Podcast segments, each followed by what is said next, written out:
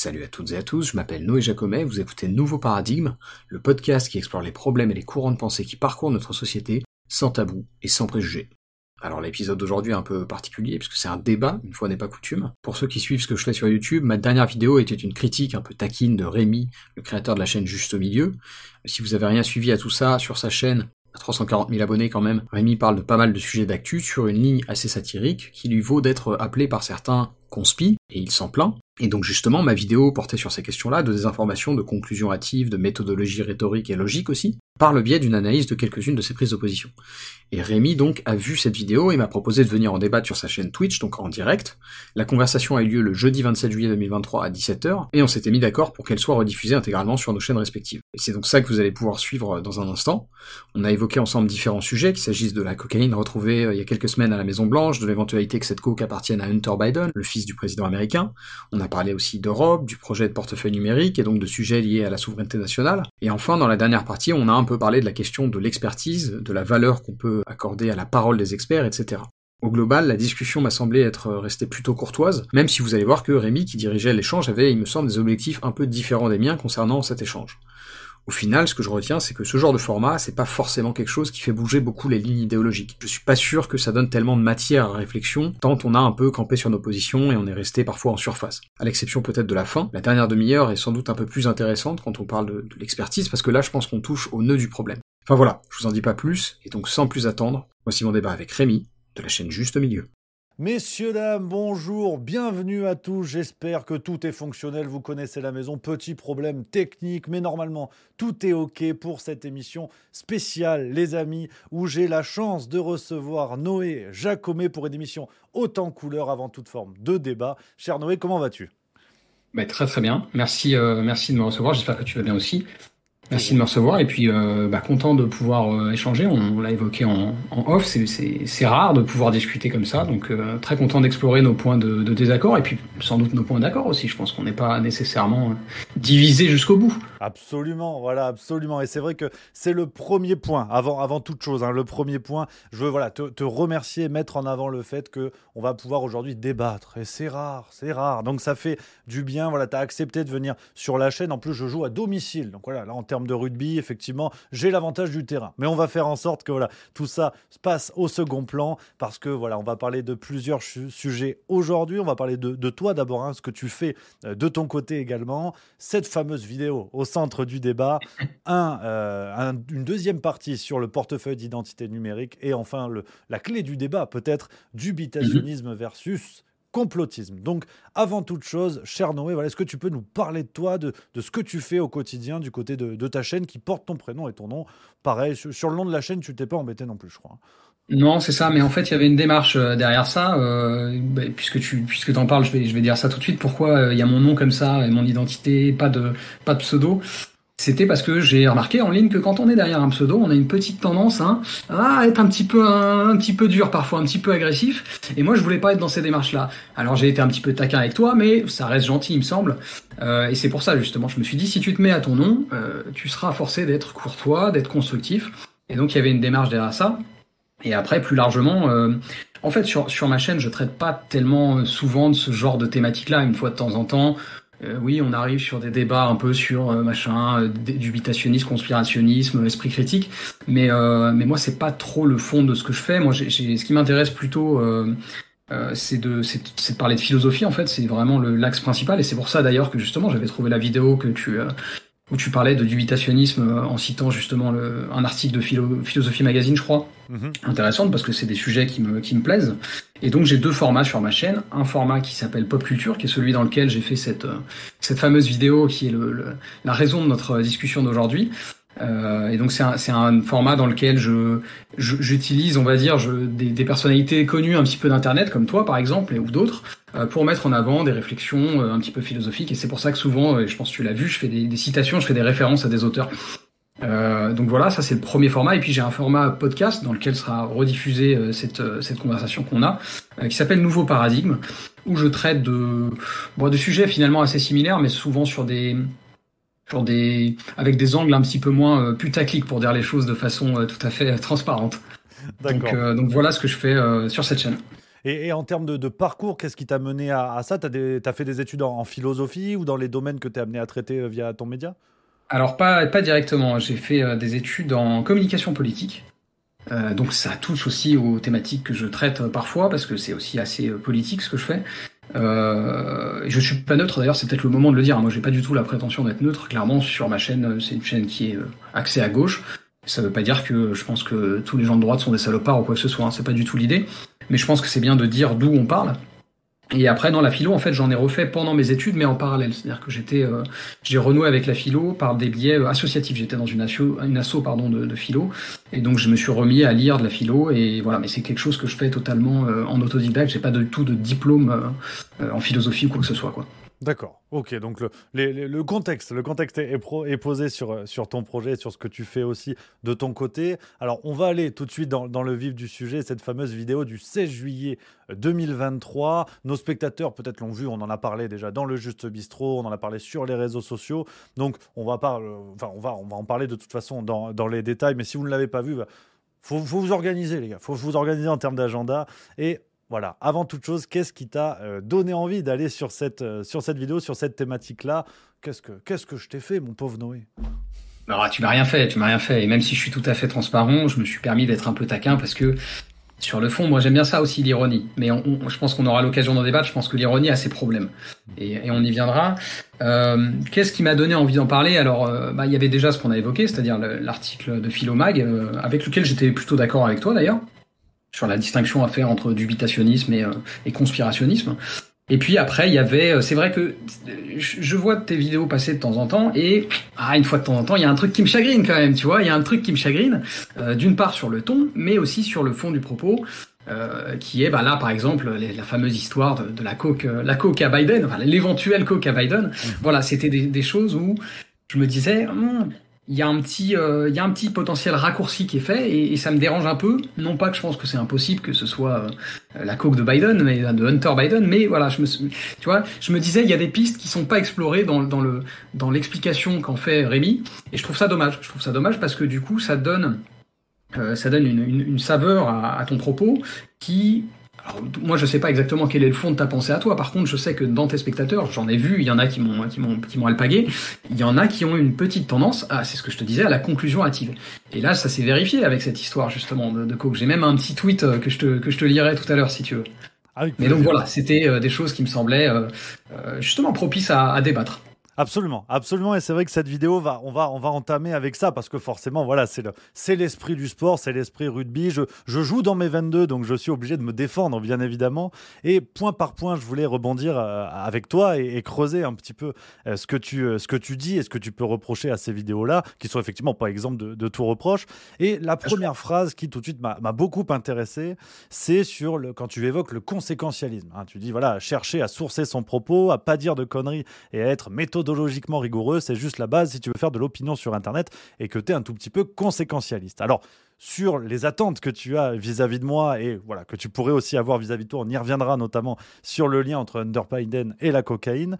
Sur le conséquentialisme, je voulais que tu puisses expliquer en fait à nos spectateurs de quoi il s'agit et euh, pourquoi cette approche-là pour toi est primordiale. Ben, je te remercie. Excellente, euh, excellente idée de, de, me, de me poser cette question parce qu'effectivement, c'est un terme qu'on n'entend pas forcément tous les jours. Et justement, c'est un concept philosophique. Le conséquentialisme, en fait, c'est un, donc un terme qui a été proposé par euh, une, une philosophe du XXe siècle qui s'appelait, pardon, du XXe siècle qui s'appelait Elisabeth Anscombe. C'était une, c'est une, une, disciple, on va dire, en tout cas une élève de Wittgenstein, qui a un haut nom de la philosophie euh, du XXe siècle, et qui donc proposait cette notion de conséquentialisme qui est donc vraiment euh, cantonnée à ce qu'on appelle l'éthique, enfin la philosophie morale.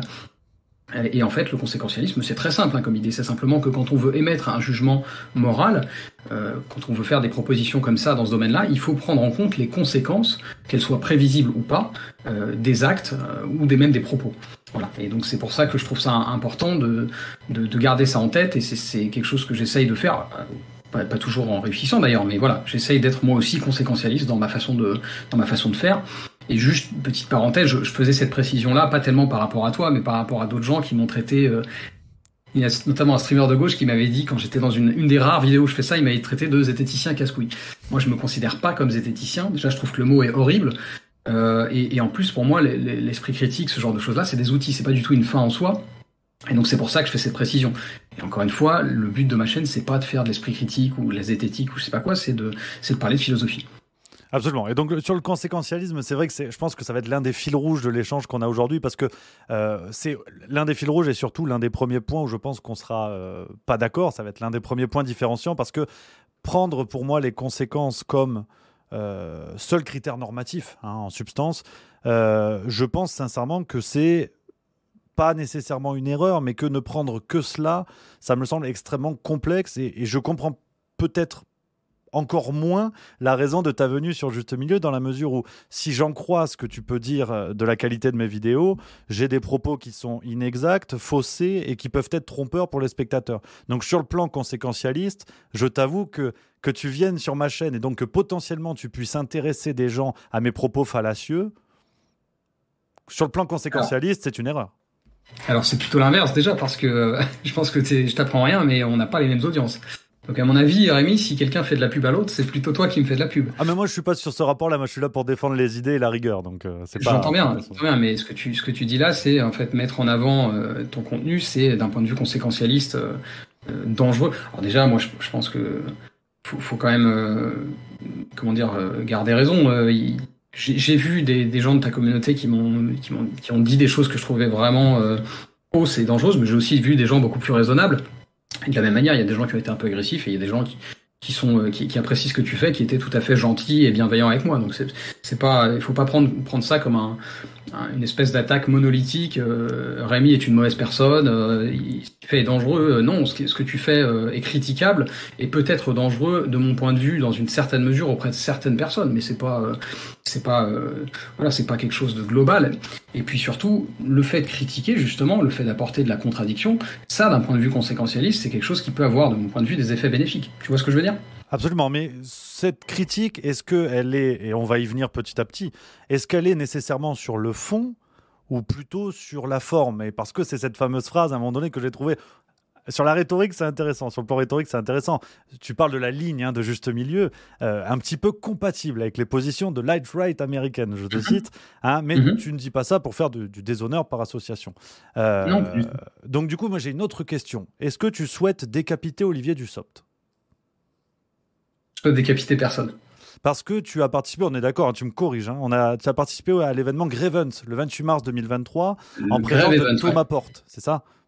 Oui, voilà, il y avait tout un tas de. Oui, oui. Thomas Porte qui posait avec ce, pied sur ce fameux ballon représentant la tête d'Olivier Dussopt au moment de la réforme des retraites, on est d'accord? On est d'accord. Donc, est-ce que tu es euh, soit un fervent soutien de Jean-Luc Mélenchon et ou un éventuel bourreau d'Olivier Dussopt? Non, ni l'un ni l'autre, ni l'un ni l'autre. Mais c'est marrant que tu me poses cette question parce que euh, justement, euh, ces streamers de gauche qui euh, m'étaient tombés dessus il y a quelques mois partaient aussi du principe que j'étais insoumis parce que je me suis associé au Grave Event. En réalité, non, je suis, je suis pas du tout insoumis, j'appartiens à aucun parti. Et d'ailleurs, on va être même totalement transparent sur mes, mes votes. Par exemple, j'ai voté blanc dès le premier tour mmh. en 2022, et donc blanc au second tour aussi, évidemment. Euh, donc non, non, j'appartiens pas à la France insoumise et je, je me suis euh, euh, comment dire associé au Grève Event parce que je trouvais que c'était important de bah, d'aider à ma modeste échelle à financer les caisses de grève pour les éventuelles personnes qui étaient mises en danger financièrement dans le cas de bah, des manifestations contre la contre la réforme des retraites. Donc on est d'accord que ce, ce, lien que je fais de, volont, enfin, de manière volontairement absurde, hein, on est d'accord que ce lien n'a pas de sens. Bah, c'est-à-dire, oui, alors c'est parce que là, tu essayes de me faire euh, dire que je t'ai fait du déshonneur par, par, par, association, contrairement à ce que je dis. Mais, euh, mais encore une fois, moi, je, je, t'associais à la position de la trade par rapport à des propos que tu as tenus, pas par rapport au fait que tu es idéologiquement euh, un méchant comme l'alt-right. En plus, moi, je suis pas, tu vois, comme je te l'ai dit, je suis pas tellement partisan dans le contexte américain. les démocrates, ils ont pas tellement non plus une, grande sympathie pour moi, donc donc voilà, c'est, mais, peut-être on peut parler des sujets justement sur lesquels euh, je, te trouverais proche avec certaines positions de l'alt-right. C'est peut-être ça qui est intéressant. Absolument, on pourra, on pourra tout à fait y venir, mais dans un premier temps, les sujets qu'il y a dans cette vidéo et qui sont, voilà, on, l'a dit, on allait le décortiquer point par point, parce que c'est vrai que tu, évoques, hein, me concernant, euh, une méthode scientifique un petit peu souple. Alors j'ai été doublement étonné parce que la souplesse n'est généralement pas ce qui me caractérise, et une méthode scientifique, alors j'ai découvert que je faisais de la science. Et là, je voulais avoir vraiment ton éclairage sur ce point-là. J'ai cette impression qu'il y a souvent ce rapport à la science alors que bon, la dernière fois que j'ai mis une blouse, c'était carnaval, quoi. Pourquoi parler de méthode scientifique alors que je suis simplement un citoyen qui traite d'actualité? Bah, parce que je pense qu'en en fait, on, accorde tous une certaine valeur à la méthode scientifique, la démarche scientifique, c'est-à-dire le fait de bah, d'émettre euh, des hypothèses, de faire en sorte qu'elles soient, euh, on appelle falsifiables, euh, c'est-à-dire qu'on puisse vérifier qu'elles sont vraies ou fausses, qu'elles soient testables, qu'elles soient, comment dire, qu'elles soient en fait, si elles sont validées, qu'elles soient vraies jusqu'à preuve du contraire. Ça, c'est quelque chose qui est très important. Euh, et, et, voilà, moi, il me semble pas que tu ne t'inscris pas là-dedans. C'est-à-dire que j'imagine que tu es, euh, comme la plupart des gens, euh, capable de dire j'ai eu tort quand on t'apporte la preuve que tu as eu tort. Absolument. Et, de fait, euh, c'est ce que j'ai essayé de faire. Euh, j'ai essayé de faire en regardant euh, ta, vidéo. Mais c'est vrai qu'il y a eu des points où je me suis dit bon, c'est un petit peu curieux, notamment sur l'invalidation d'une idée d'ailleurs que je n'aimais pas, hein, qui, serait de dire que la cocaïne retrouvée à la Maison Blanche serait celle d'Hunter Biden. Tu noteras que je ne le dis jamais dans la vidéo. Alors effectivement, il y a cette ironie qui peut laisser le deviner. On, y viendra. Par, par contre, j'ai pas bien compris ton argument de dire que euh, j'avais oublié de préciser que dans l'aile ouest de la Maison Blanche, il n'y avait pas que le bureau ovale. Effectivement, il y a d'autres mhm. gens qui y travaillent, ça j'en conviens, mais euh, on est d'accord qu'on parle, on parle pas du intermarché de Montélimar non plus. On parle de la Maison Blanche. Donc les gens qui s'y rendent sont, je l'espère, un minimum contrôlés. Alors, évidemment, euh, pas du. C'est quoi que tu as dit, Intermarché de Montélimar? On est d'accord. D'ailleurs, peut-être qu'ils sont contrôlés aussi au Intermarché de Montélimar. Mais si tu veux, euh, le problème, c'est de, c'est de parler d'un élément de cette affaire et de pas parler des autres éléments. C'est ça que je veux dire. L'omission, pour moi, c'est important parce que ça, ça, encore une fois, ça teinte ton discours dans une certaine mesure. C'est-à-dire que si tu dis euh, ah euh, ouais, on a trouvé de la coke à la Maison Blanche, tiens et en passant bon on sait que Hunter Biden est amateur, c'est ce que tu as dit effectivement, t'as pas affirmé que c'était sa coke, mais tu vois, il y a quand même le discours est infusé d'une certaine manière. On est d'accord quand tu dis ces deux choses-là, sans dire que, euh, bah, que par exemple, euh, il y a tout un tas. Moi, j'ai pas regardé les effectifs exacts, mais je pense qu'il y a des dizaines de personnes qui travaillent là, parce que si tu regardes les staffs euh, des différents pontes qui bossent dans l'aile ouest de la Maison Blanche, il y a le président, il y a le vice-président, il y a leurs différents conseillers, il y a le porte-parole de la Maison Blanche, il y a le chef, le chef de cabinet pardon de la Maison Blanche. Donc voilà, j'ai pas les chiffres précis, mais tous ces gens-là, ils ont des équipes euh, qui sont certes contrôlés, mais enfin bon, euh, dissimuler quelque chose sur soi, euh, j'imagine que c'est tout à fait faisable. Sinon, je vois pas d'ailleurs comment cette, cette coque serait rentrée dans la Maison Blanche. Donc voilà, je trouvais ça important de préciser ça parce que, et on, va y venir justement, pour moi, tu laisses entendre que l'une des pistes les plus probables, c'est que, mais peut-être tu vas me corriger si c'est pas ce que tu penses, c'est que ce serait la coque de Hunter Biden. Or, pour moi, c'est tout à fait discutable. Et, c'est vrai. Et c'est vrai que là, là, voilà, on a un point d'accord et je suis extrêmement content parce que je suis tout à fait d'accord avec toi que l'omission peut être problématique quand on traite d'actualité. L'omission, tout comme la fausse accusation. C'est-à-dire que quand dans cette vidéo, tu expliques que. Euh, il n'y a aucun lien, que le lien entre Hunter Biden et la cocaïne retrouvée à la Maison Blanche, en tout cas aucun lien potentiel, euh, on a cette fameuse visite d'Hunter Biden à la Maison Blanche 14 jours avant, ce qui ne t'empêche pas parce que par omission, vu que semble-t-il tu n'étais pas au courant et tu ne l'évoques pas, ce qui ne t'empêche pas de dire que, euh, à un moment donné, sur la fin de ta vidéo, tu dis est-ce qu'il a des preuves que les deux sont liés? Absolument pas. Mais en tout cas, la visite d'Hunter Biden, tu sembles l'avoir omise. Donc, c'est là où on, va commencer à toucher petit à petit les, points dérangeants, en tout cas à mon sens. C'est que mhm. tu dénonces des choses dont tu te rends toi-même coupable. Et quand bien même ce serait vrai, ça, ça n'invalide pas nécessairement mon propos. Mais tu as raison, je l'ai omis. Euh, je l'ai omis non pas par choix mais par, euh, par ignorance. Cela étant, ça change pas vraiment le fond du problème. C'est-à-dire que oui, tu m'as rappelé à l'ordre là-dessus et t'as bien fait, mais est-ce que ça rend cette thèse beaucoup plus crédible, tu vois? Euh, T'as dit 14 jours, je crois que c'est 13 jours, parce que du coup je me suis renseigné. Il était là effectivement à la Maison Blanche 13 jours avant. Déjà, est-ce qu'il est passé dans l'aile ouest? Je sais pas. Je sais pas si toi tu le sais. Et donc ça c'est quelque chose qu'on a omis tous les deux. Euh, et puis surtout, enfin 13 jours, tu vois, moi un réflexe que j'ai quand je suis mis devant ce genre d'hypothèse, euh, essayer de me dire, attends, qu'est-ce qu'on qu'est-ce qu'on me demande de croire là? Donc faisons l'expérience, qu'est-ce que tu me demandes de croire? Est-ce qu'il serait venu là donc 13 jours avant? Il aurait décidé de se faire un rail de C et le sachet serait resté 13 jours sans être découvert? Tu vois, c'est, tu vois, est-ce que c'est probable?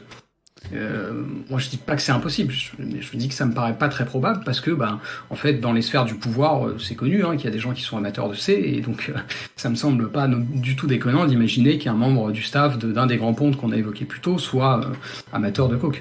Absolument, mais je crois que l'une là encore, l'une des différences que l'on a tous les deux, c'est que lorsque je ne sais pas des choses et lorsque euh, je trouve qu'il y a des zones d'ombre sur des événements, je ne m'empresse pas d'accuser les autres de tenir des explications qui sont faussées, dans la mesure où sur cette histoire d'Hunter Biden, qui en vérité est un sous-sujet, on, va enchaîner rapidement, mais juste pour te dire que au fond, nous avons exactement la même somme euh, d'éléments sous la main.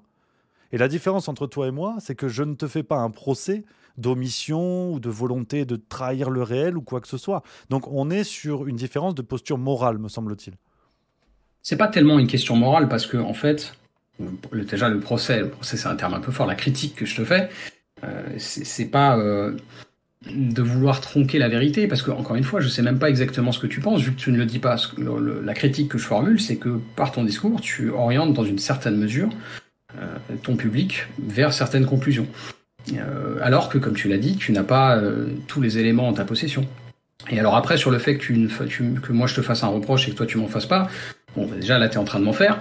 Euh, et puis en plus, je veux dire, sur ta chaîne, j'ai suffisamment regardé pour avoir vu que n'hésitais pas à faire des reproches aussi à d'autres personnalités. D'ailleurs, certains avec lesquels je suis plutôt d'accord. Hein, quand tu fais des reproches à Marlène pas moi j'ai pas de problème avec ça.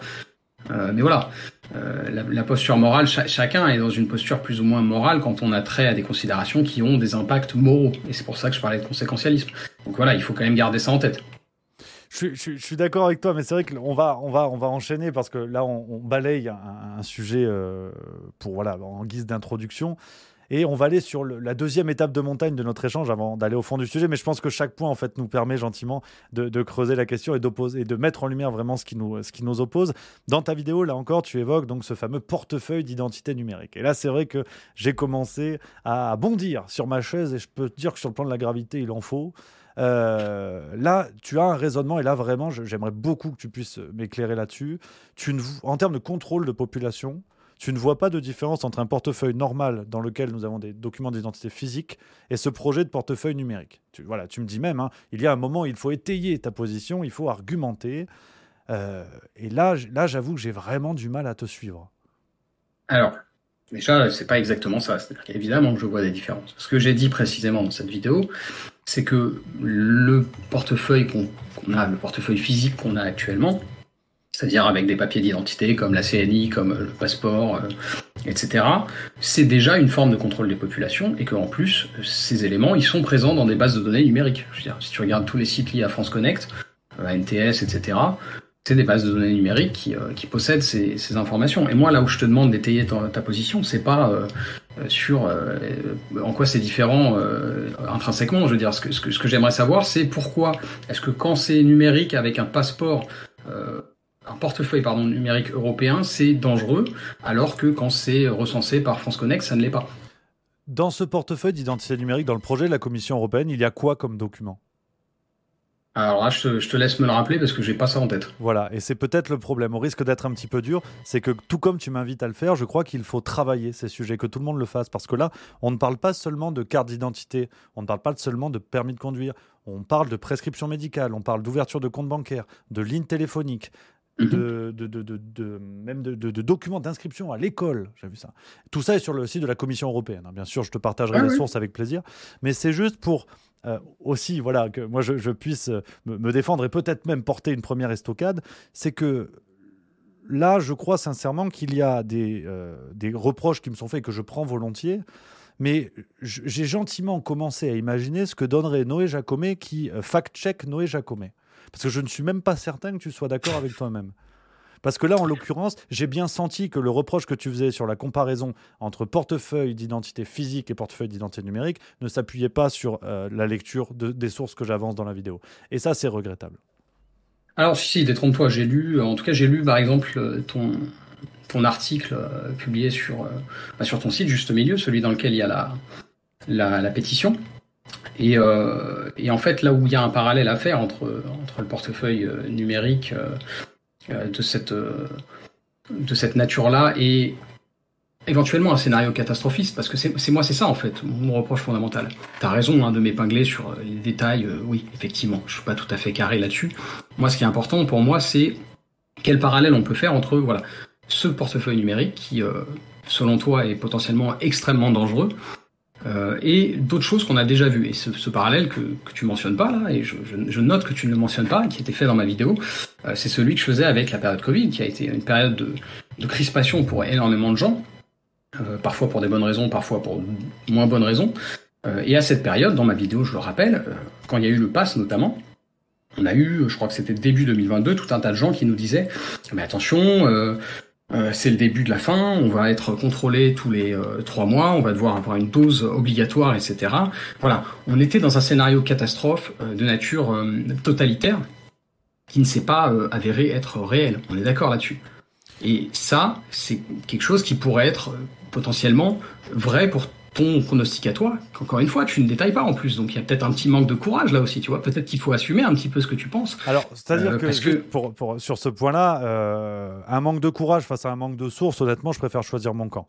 Ensuite, étayer. Attends, euh... attends, attends. Ma, ma, ma, vidéo, il y a des sources aussi. Hein. Je sais pas si tu les as lues, mais voilà, c'est pas, il n'y a pas un, un, manque de sources. On n'a pas toutes nos sources en commun, et je suis pas sûr que tu aies lu toutes les miennes non plus. Donc ce petit jeu-là. En l'occurrence, moi, j'ai lu les sources des sujets desquels je parle. Donc, oui, concernant le portefeuille, concernant le portefeuille d'identité numérique, j'ai lu ces sources-là car je parle de ce sujet-là. Ensuite, pour pointer du doigt, enfin, euh, pour évoquer ce que tu dis en parlant de manque de courage, bon, qui en soi d'ailleurs, on le notera, une attaque à dominem, mais qu'importe. Euh, attends, attends, attends. Que, pas plus que celle que tu as faite jusque-là. Quand tu dis que je manque de travail, c'est des attaques à dominem aussi. Non, tu vois, moi, je veux bien aller sur ces terrains, mais c'est pas, ça va, on va pas avoir un débat très apaisé et très constructif si on non, commence non, à être mais... là-dedans. Parce que comme tu l'as dit toi-même, tu es en train de porter des estocades. Bon, voilà, moi, je peux le faire aussi. Je trouve que c'est pas très intéressant, tu vois. Donc, mais... il y a un moment où il faut que tu choisisses, Rémi, entre qu'est-ce que tu veux faire? Est-ce que tu veux être à charge? Est-ce que tu veux montrer que c'est toi qui es supérieur? Ou est-ce que tu veux qu'on ait un débat constructif? C'est à toi de voir. Moi, je suis ouvert aux deux options, mais je pense que la plus intéressante, c'est qu'on ait un débat constructif, qu'on essaye aussi de trouver là où on peut tomber d'accord. Cher Noé, c'est un, c'est un constat. Je t'ai demandé ce que ce qu'allait intégrer comme document le portefeuille d'identité numérique, tu n'as pas été capable de me le dire. C'est pas. Vrai, vrai. Je, je, ne te dis pas c'est bien, c'est pas bien. Je ne te dis pas que tu manges de courage ou que tu manques de, pas de courage. C'est un constat. Donc moi, je pars juste du principe, si tu veux, que mais tu, tu rajoutes si ça en peux, disant si, oui, t'as si pas travaillé. Mais non, en fait, c'est plus compliqué que ça. J'ai parlé d'autres sujets dans cette vidéo. Et donc si je peux, si je peux juste finir, si je peux juste vas finir. Vas-y, vas-y. Moi, je, je pars, je pars juste. J'aime bien les métaphores avec le sport, c'est-à-dire que on répond avec les, les règles du jeu. Donc, moi, tu fais une vidéo pour pointer du doigt mon manque de travail. J'ose espérer que tu ne me reproches pas d'en faire de même. Point. Mais c'est pas... même pas une question de travail, excuse-moi Rémi, c'est pas ça. Moi, je, je crois pas avoir parlé de travail dans ma vidéo c'est une question de, en fait, encore une fois, de quoi tu parles, quelles sont les prévisions que tu fais et qu'est-ce que tu ne dis pas. Alors, sur, ok, allons, allons sur ce point-là, sur le euh, parallèle avec le crédit social, que je fais bien volontiers et que je referai aussi aujourd'hui.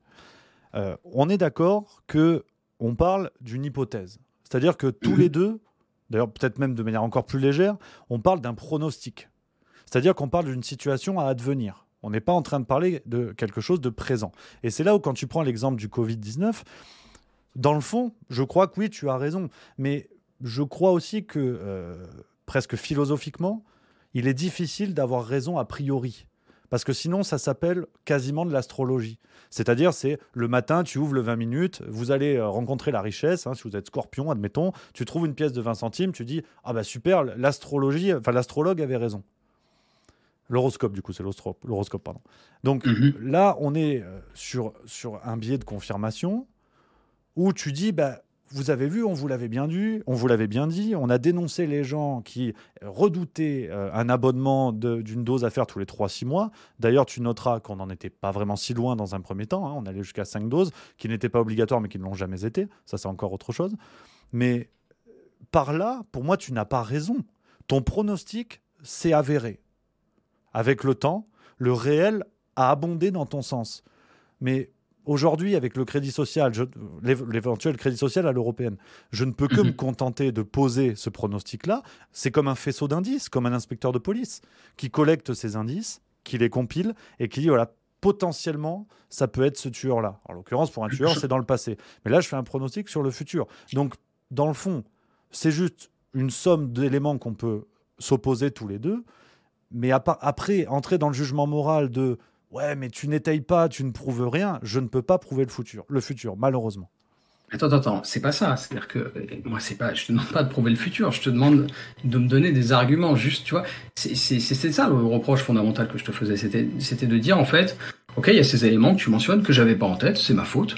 Très bien dans, cette, dans ce portefeuille numérique. En quoi est-ce que ces éléments qui sont présents euh, risquent d'engendrer un, crédit social à l'européenne, comme tu le dis. Et moi, je te dis même pas que c'est impossible. C'est pareil, c'est comme sur la coque à, à Hunter. C'est ce que je dis dans la vidéo. D'ailleurs, je suis un peu agnostique sur cette question. Ce que j'aimerais, c'est que tu, tu, me, tu me donnes des billes euh, convaincantes, tu vois. Euh, et, et, là-dessus, je trouve que euh, voilà, il y, en avait pas vraiment. Avec plaisir, avec plaisir, mais des billes, je peux, je peux t'en donner. C'est-à-dire que comment tu appelles un État ou en tout cas une organisation étatique qui a la main qui détient le robinet sur le, fait de délivrer des papiers d'identité, des accès à des comptes bancaires, des accès à des lignes téléphoniques, des accès à l'éducation, des accès à la santé, des accès à la consommation, que du jour au lendemain, cet État peut ouvrir ou fermer le robinet en fonction du comportement du citoyen. Ou alors, ça, c'est la possibilité 1, la question 1, comment appelles-tu ça? On, va, on va faire dans l'ordre. Comment appelles-tu ça? Est-ce que c'est un crédit social ou le projet de liberté vendue par l'Union européenne depuis des décennies. Ouais, bah alors là, on est face à un peu un faux dilemme parce que j'appellerais ça ni l'un ni l'autre. Euh, tu vois, t'as l'impression que c'est un peu pitch again face super là ta, ta question. Euh, non, mais je, veux dire, c'est pas parce que c'est pas parce que l'Union européenne. Attends, attends, je, je t'ai laissé finir tout à l'heure. je peux bien finir. C'est pas parce que l'Union européenne décide d'avoir ce, ce, type de, de comment dire de, directives et d'options euh, pour les citoyens de l'Union européenne que tout de suite ça va basculer dans le totalitarisme. Et en plus de ça, j'aimerais juste faire une parenthèse là-dessus. Je suis même pas moi un grand défenseur de l'Union européenne, c'est-à-dire que c'est là aussi où j'aurais bien aimé qu'on parle de ça, tu vois. Et là, on est dans un truc très confrontationnel. Moi, je peux avoir des sympathies avec euh, toute une partie du discours souverainiste. Euh, parce que oui, il y a un déficit démocratique qui est évident en UE, mais le déficit démocratique de l'UE n'implique pas nécessairement une dérive ou un déferlement totalitaire comme je l'entends euh, chez certains. Mais alors pourquoi l'Union européenne veut faire ça? Bah, de ce que justement de ce qui était présent euh, dans les docs que tu m'accuses de n'avoir pas lu, on avait ce, petit extrait de de, de Van der Leyen qui, qui expliquait que c'était aussi justement une, une mesure de de coercition euh, à l'encontre, par exemple, des GAFAM, ou en tout cas à l'encontre des, des, euh, des, entreprises euh, privées qui, qui demandent justement les données numériques des citoyens de l'UE. Mhm. Et tu vois, c'est là où peut-être on sera pas d'accord, parce que moi, étant quand même sur certains aspects eurosceptiques, je suis aussi capable de reconnaître que parfois l'Union européenne arrive à faire des choses bien, tu vois. Et j'ai l'impression que c'est pas forcément quelque chose qui, toi, te semble évident. On avait dit pas de procès d'intention. J'ai l'impression, justement, quand, je te pose une question comme ça, c'est une invitation à, me donner le fond de ta pensée, tu vois. On sorte un petit peu de l'ironie, qu'on sorte un petit peu, voilà, de, du discours flou et que tu me dises ce que tu penses. Non, mais alors déjà, justement, pour ne pas être dans des discours flous et erronés, l'extrait d'Ursula von der Leyen que tu cites, tu le cites parce qu'il est sur ma pétition et c'est un extrait qui n'a rien à voir avec le texte. J'ai trouvé euh, sur euh, ailleurs, hein, sur un site euh, Europa, je sais plus quoi également. Absolument. Et c'est un texte qui n'a rien à voir mhm. parce que moi je cite l'article de la Commission européenne paru le 10 juillet. Ah oui, sauf que en fait, si je me permets juste d'interjecter ici, l'Union européenne, elle a fait aussi, là, tu vas voir que si j'ai un petit peu travaillé, contrairement à ce que tu dis, l'Union européenne, elle a poussé un certain nombre de choses sur les questions de, bah, de, de protection des données depuis depuis des années. Euh, le droit à l'oubli, ça existe en France, mais il y a aussi une version, euh, euh, européenne du droit à l'oubli. Alors je crois que ça s'appelle Data Protection, quelque chose comme ça. C'est un texte qui a été voté en 2014. et en fait, dans ces directives-là, on voit déjà qu'il y a les prémices de ça, c'est-à-dire qu'en fait, ce soit important d'appliquer les règles de l'Union européenne à la protection des données, y compris quand le traitement de ces données se fait à l'étranger par des entreprises implantées sur le marché européen, etc. Euh, oui, alors en cela, effectivement, magnifique transition, je te, remercie parce que sur cette question des, euh, données qui est au centre du jeu, avec effectivement ce, projet de portefeuille d'identité numérique, euh, et, je répondrai après à ta question de ma vision sur l'Union européenne, avec, grand plaisir, mais justement, ça, donne un élément supplémentaire. Quand tu parles de protection des données, et aussi dans, la logique où tu évoques dans ta vidéo le fait que je ne parle pas du rôle des entreprises, c'est ça? Du lien entre ce projet et les grandes entreprises, c'est ça? Bah, en tout cas, oui, dans cette vidéo sur le portefeuille, euh, oui. Alors, en tout cas, à, la, à 16 minutes 38, j'en parle. Voilà, juste pour te le préciser. J'évoque l'accord cadre signé également le 10 juillet 2023, hasard du calendrier, pour le transfert des données. Tu, tu m'as compris. Je peux juste. Vas-y, vas-y, je, finir pour le transfert des données de l'Union européenne vers, euh, vers les États-Unis et en l'occurrence les entreprises américaines parce que ce n'est pas l'État américain qui collecte tout ça. Donc j'évoque cela parce que c'est le second, c'est la seconde lame de ce projet. Je vais répondre là-dessus. Là, tu me fais, c'est là, là, c'est toi qui me fais un peu un procès parce que évidemment, euh, dit comme ça, on a l'impression, oh, tu l'as mouché. Mais en fait, ce que je dis, c'est plus précis que ça. Ce que je dis, c'est que tu es très très critique. C'est ça le fond de mon propos. Tu es très très critique de l'Union européenne. Et moi aussi, par certains aspects, je peux l'être. Mais je ne te vois pas être très très critique de des entreprises, d'ailleurs qu'elles soient américaines ou autres, qu'elles soient chinoises. Je veux dire, on a eu euh, des confirmations récemment que euh, les données utilisateurs de TikTok étaient pouvaient être écoutées en Chine. Euh, voilà, je, je, c'est quelque chose qui, qui a l'air de t'alarmer moins. En tout cas, dans cette vidéo, tu parles pas de, choses comme ça. Et donc, encore une fois, on en revient à ce qu'on disait au, début, c'est-à-dire qu'il y a des choses qui sont dites, il y a des choses qui sont omises, et ça, ça donne une, une orientation à ton propos. Tu vois. Est-ce que tu as cette orientation, elle, peut, être, elle peut être critiquable. Est-ce que tu as vu le passage à 7 minutes 38 de cette vidéo où j'évoque le lien avec les grandes entreprises? Est-ce que tu l'as vu? J'ai vu la vidéo en entier, donc tu vois, si tu me dis 7 minutes 38 de tête, je vais pas pouvoir te dire 7 minutes 38. Voilà. Ce que je peux te dire, c'est que euh, c'était pas euh, équilibré, il me semble. Si tu veux, c'est que là, là, je suis désolé d'être sur, sur la forme et on viendra sur le fond juste après. Mais c'est tout à fait malheureux dans la mesure où euh, tu me reproches des propos que je ne tiens pas et tu me reproches quand je tiens ces propos que oui, mais au fond, d'ailleurs, c'est à se demander si, si tu les as notifiés parce que tu me les reproches alors que je l'ai dit dans cette vidéo-là. Mais là, là, ça va devenir un petit peu compliqué. Parce que quand je dis les choses et que tu les entends pas, et que tu souhaites entendre des choses que je ne dis pas, ça va être un petit peu compliqué. D'autant qu'on évoque la globalité de mon travail. Pour faire vite sur l'Union européenne et ne surtout pas éluder ta question, je pense que sur la forme, dans l'idée même de ce que proposait Victor Hugo, l'Union européenne est un excellent projet. L'idée même de l'euro, je trouve, est idéale sur le plan économique pour peser sur le plan géopolitique. L'idée de libération, de, de liberté de circulation, de libre circulation, pardon, des individus des capitaux dans une certaine mesure, je trouve que tout ça est extrêmement intéressant. En revanche, mhm. et c'est ce que j'évoque dans la vidéo, ce que je dis, le fait, que, le fait qu'aujourd'hui, les données européennes soient dans un accord cadre, puissent, puissent tranquillement naviguer vers les États-Unis pour être exploitées par les GAFAM, en gros, c'est bien la preuve qu'avec déjà dès l'AMGOT, en fait, hein, en 1946, je, je t'apprends rien, on a un projet européen sous tutelle américaine. Et c'est ça qui, qui aujourd'hui me pose sérieusement problème, c'est cette soumission aux États-Unis qui se matérialise dans ce projet de portefeuille d'identité numérique qui vise seulement à collecter des données comme une sorte d'Eldorado infini et transférer ces données aux États-Unis. Et ça, ça me pose sérieusement problème. Ça, c'est intéressant, tu vois. Et donc là, on en arrive, je sais pas combien ça fait, 40 minutes déjà. On arrive à des sujets qui sont des sujets de fond. Ça a été long quand même.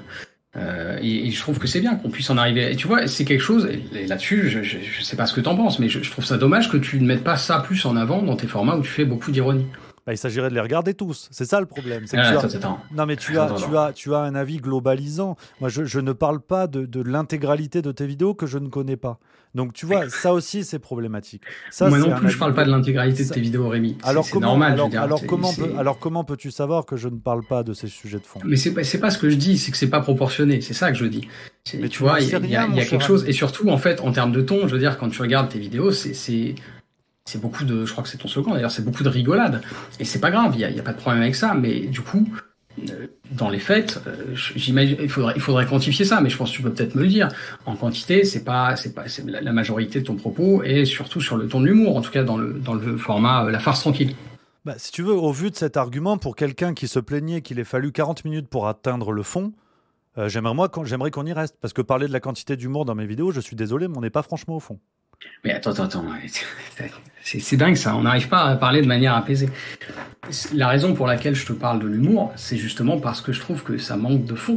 Euh, tu vois, et qu'on, j'aimerais plus entendre ce que tu penses vraiment plutôt que, que des vannes. Et non pas que les vannes soient pas drôles. Mais donc c'est cohérent, justement. Tu as l'air de dire que c'est incohérent, alors que précisément, ce que je dis là est cohérent. C'est justement parce qu'il y a beaucoup d'humour euh, que c'est long et qu'on n'arrive pas tout de suite au fond des choses. Donc euh, c'est. Attends. Par contre, qu'est-ce que tu appelles le fond? Parce que là, je commence à avoir un sérieux doute. C'est-à-dire que je viens de te donner des éléments, tu me demandes des éléments sur l'Union européenne, je t'en donne, tu me demandes des éléments sur le portefeuille d'identité, je t'en donne. Euh, et, tu restes sur ces questions. Je peux juste finir. Tu restes sur euh, ces questions-là de euh, d'humour, de répartition. Donc après, tu, tu, deviendrais une sorte d'arbitre de tout ça. Je ne sais pas d'où ça sort, mais à la limite, pourquoi pas? Je suis preneur de tous les retours. Mais là, on est d'accord que je viens de t'en donner du fond. Donc suis-moi là-dedans et, et dis-moi ce que tu en penses. Je vais te suivre avec plaisir. J'ajouterais quand même cependant, tu vois, tu plaignais tout à l'heure des attaques à Dominem, ah, tu es là à dire je, ben, je me place en tant qu'arbitre, je me place pas en tant qu'arbitre. On a des désaccords, on les explore, c'est pas grave, tu vois. Euh, et donc, euh, moi, je suis très content qu'on parle du fond, et donc on va y venir. Très bien, tu es, inquiet de, de l'influence des États-Unis, moi aussi de par certains aspects. Et ça m'intéresserait de savoir peut-être pourquoi. Est-ce que, est-ce que toi, d'un point de vue géopolitique, euh, quelle est ta vision d'une société idéale en France? Peut-être que c'est ça, ça qu'on pourrait parler. Maintenant, je trouve qu'on a, il y a certains justement sujets de fond qu'on a un peu laissé de côté sur euh, sur l'Union européenne, parce que comme tu dis, à la fois elle est euh, dans une certaine mesure inféodée euh, à l'influence américaine, et en même temps, on voit aussi par certains faits que, eh ben, parfois, elle arrive à s'en défendre. Par je pense que ça t'aura pas échappé. Notamment, il y a toute une bataille juridique. Je vois un coup, pardon toute une bataille juridique depuis un certain moment entre euh, Apple euh, et, l'Union européenne. Bon, bah là, c'est quelque chose qui est plutôt, euh, plutôt bon signe, c'est-à-dire que j'ai l'impression que, par exemple, toute la question sur les chargeurs USB-C, c'est des considérations sur lesquelles l'Union européenne semble avoir les intérêts des citoyens de l'Union à cœur. Et, c'est une bonne chose, tu vois. Et, et, tout ça ne veut pas dire que euh, que c'est parfait, que c'est idéal. On a des problèmes de, souveraineté nationale. On, l'a vu pendant la crise Covid, on l'a vu avec des choses comme l'affaire Alstom. Moi, j'ai aucun problème à dire ça, mais, mais voilà, je pense que peut-être il faut aussi euh, nuancer un petit peu le propos. Euh, voilà, et je sais pas ce que tu penses de ça. Alors, si tu veux, là, je dois t'avouer que le sujet initial était le portefeuille d'identité numérique. On parle des, libertés individuelles de près de 500 millions de citoyens. Je on, est, on va rester sur ce sujet-là plutôt que l'universalité des chargeurs de téléphone. Toi, attends, je peux me permettre d'interjecter là. Non, je te, bah donne, je te donne juste un exemple pour montrer que parfois l'Union européenne euh, peut faire des choses qui sont intéressantes aussi euh, du point de vue des citoyens. Donc c'est pas une question de euh, l'universalité des chargeurs, c'est une question sur l'Union européenne. Tu vois, c'est, on n'arrive pas à échanger là parce que tu veux être absolument dans le, je marque des points. C'est pas très intéressant, Rémi. Tu vois ce que je veux dire T'as bien compris que c'est caricatural de résumer ma position comme ça. Ce que je dis, c'est pas, oui, c'est super on a des chargeurs, on va avoir des chargeurs USB-C. Ce que je dis, ce que je dis, le fond de mon propos, c'est que parfois l'Union européenne arrive à se distancer des intérêts américains. Ce que moi, je, veux rester sur les sujets que l'on a validés ensemble dans le cadre de cet échange. Et donc, continuons d'être au fond. Concernant le portefeuille d'identité numérique, pour toi, quelle est l'intention de l'Union européenne dans le cadre de ce projet? Je pense que justement, c'est euh, potentiellement euh, pas totalement faux ce que ce que ce qu'on évoquait sur euh, le fait de d'avoir une, une, forme de coercition vis-à-vis de certaines entreprises. Alors après, on pourra discuter desquelles, mais mais tu vois, c'est l'argument me, semble pas déconnant de dire qu'en fait c'est normal qu'il y ait une forme de normalisation des, des vis-à-vis des entreprises étrangères qui sont implantées sur le, le marché européen, pardon, euh, voilà, c'est, j'imagine qu'il y a une part de ça. Et disons que ça me semble euh, assez peu probable d'envisager la piste d'un voilà crédit social parce que tu vois quand on dit crédit social puisque tu veux qu'on retourne spécifiquement sur ce sujet-là on a tout de suite l'idée euh, du modèle chinois avec avec des points etc de la délation des citoyens qui sont vraiment absolument fliqués il me semble qu'il faut pas quand même mettre de côté aussi justement le, le côté culturelle euh, et politique de l'Union européenne qui a quand même été très marquée par le, comment dire la, démocratie en fait. Et, voilà, moi c'est ça qui me fait pencher d'un côté peut-être moins pessimiste que toi. C'est l'idée que euh, l'Union européenne c'est en Europe et donc l'Europe est quand même plutôt attachée à la démocratie. Mais dans ce cas-là, dans l'hypothèse. Alors, je, vais te répondre d'abord sur ce point-là, j'aurai une autre question ensuite, mais que l'Union européenne soit attachée à la démocratie, Effectivement, faudrait. J'évoquais tout à l'heure l'AMGOT hein, avec, avec De Gaulle, le projet américain de colonies européennes qui avait démarré aux États-Unis, contre lequel le général de Gaulle, le général de Gaulle s'est opposé. Donc on a quand même euh, une création européenne qui se fait sur la démocratie avec, ne l'oublions pas, l'épisode de 2005, où des peuples votent, contre, contre la mise en place de la Constitution européenne et où cette constitution est quand même mise en place en 2008. Est-ce que pour toi, ça, c'est un respect pur et parfait de la démocratie? Non, pas du tout. On est totalement d'accord là-dessus. C'est un beau scandale. Alors, tu as raison. Là où j'ai été imprécis, tu as raison de me reprendre là-dessus. Ce que je veux dire, c'est que les, les, nations qui constituent, qui constituent l'Union européenne sont attachées culturellement à la démocratie. Par contre, et là, on va pouvoir explorer peut-être un point d'accord, enfin, euh, oui, il y a un déficit démocratique, c'est ce que j'ai dit un peu plus tôt en, en Europe. Euh, clairement, le, le traité euh, sur le référendum, c'était euh, voilà, c'était un, c'était un scandale. C'est pas normal, effectivement, de faire passer euh, comme ça par, Lisbonne quelque chose qui a été refusé par les peuples. Donc là-dessus, on est d'accord. De fait, donc en prenant ça en compte, j'avais dit que c'était l'un des fils rouges pour moi de, de notre échange. Tu dis être conséquentialiste, c'est-à-dire raisonner en fonction des conséquences des événements, dans l'hypothèse où le projet de portefeuille d'identité numérique de l'Europe serait un crédit social qui ne dit pas son nom. Sur le plan mmh. conséquentialiste, a-t-on plutôt intérêt à se battre dès maintenant ou alors à se résigner dès maintenant? Non, alors on aurait plutôt, si effectivement c'était un scénario probable, on aurait intérêt à se battre dès maintenant. Moi, le truc, c'est que je pense que c'est pas un scénario très probable. Euh, parce que, ben, en fait, justement, on a cet attachement des peuples européens euh, à la démocratie.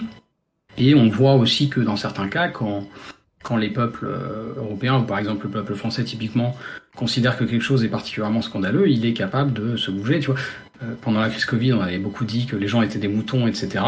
Euh, on a vu aussi avec la réforme des retraites que, bah non, en fait, dans, dans, certains cas, les gens étaient prêts à descendre dans la rue et à justement se mobiliser en, en nombre. Hein. Il y avait des millions de gens dehors. Euh, donc voilà, c'est plus ça qui me rend peut-être moins pessimiste que toi. Tu vois, c'est cet aspect culturel. Alors oui, euh, au fond, j'aimerais bien, mais le, le, je t'assure que j'ai envie d'aller dans le sens de, de, ce que tu dis. J'ai envie, par optimisme aussi, de, de croire en, euh, en, ce rapport euh, fécond entre l'Union européenne, en tout cas les pays qui la composent, et la démocratie. Mais là aussi, ça ne t'aura pas échappé que, par exemple, il y a deux ans à Rotterdam, on tirait à balles réelles sur des agriculteurs qui manifestaient concernant les réglementations de l'Europe sur l'azote.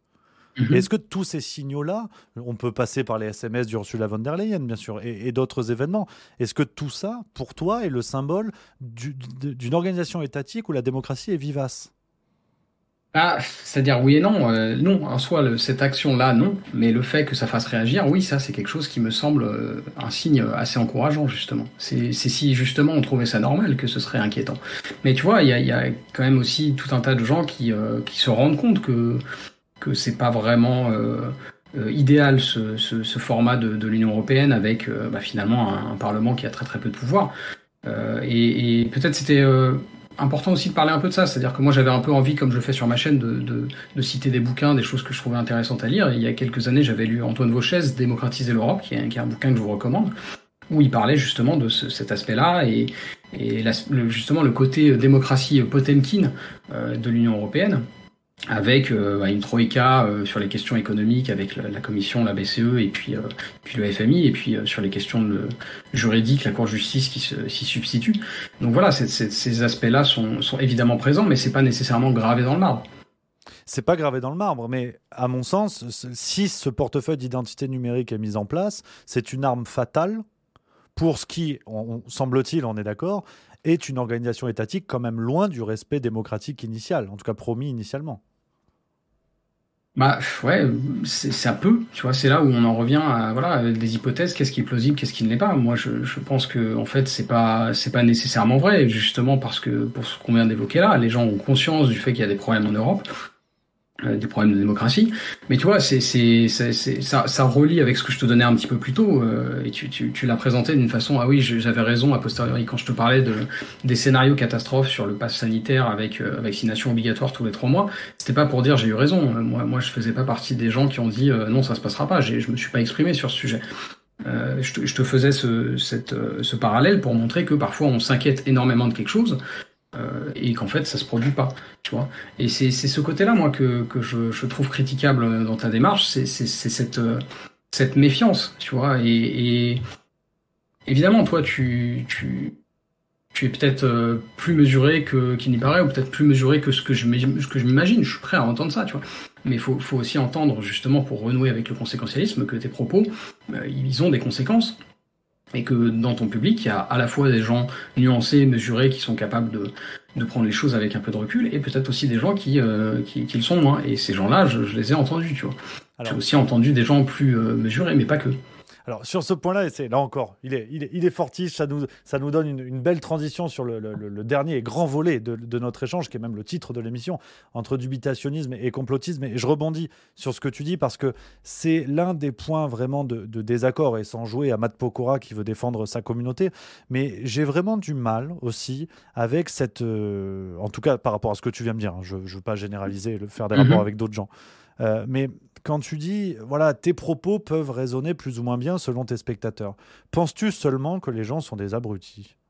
Mais pas du tout, pas du tout. Bah, c'est un, un, petit peu, c'est une question. Ça, c'est ce qu'on appelle. Donc, on va faire un peu de rhétorique. Ça, les amis, c'est ce qu'on appelle une question piège. C'est-à-dire que euh, c'est d'ailleurs quelque chose que j'évoquais hein, dans la vidéo. C'est si tu poses une question qui est chargée de tout un tas de choses, euh, ça, ça, a un impact. Tu vois, quand, quand c'est l'exemple que je te donnais, c'est euh, est-ce que tu tapes toujours ta femme, Rémi? Bon, ça c'est une question piège parce que ça sous-entend des choses. Donc non, Rémi, je te rassure, je ne pense pas que les gens sont des abrutis, pas du tout.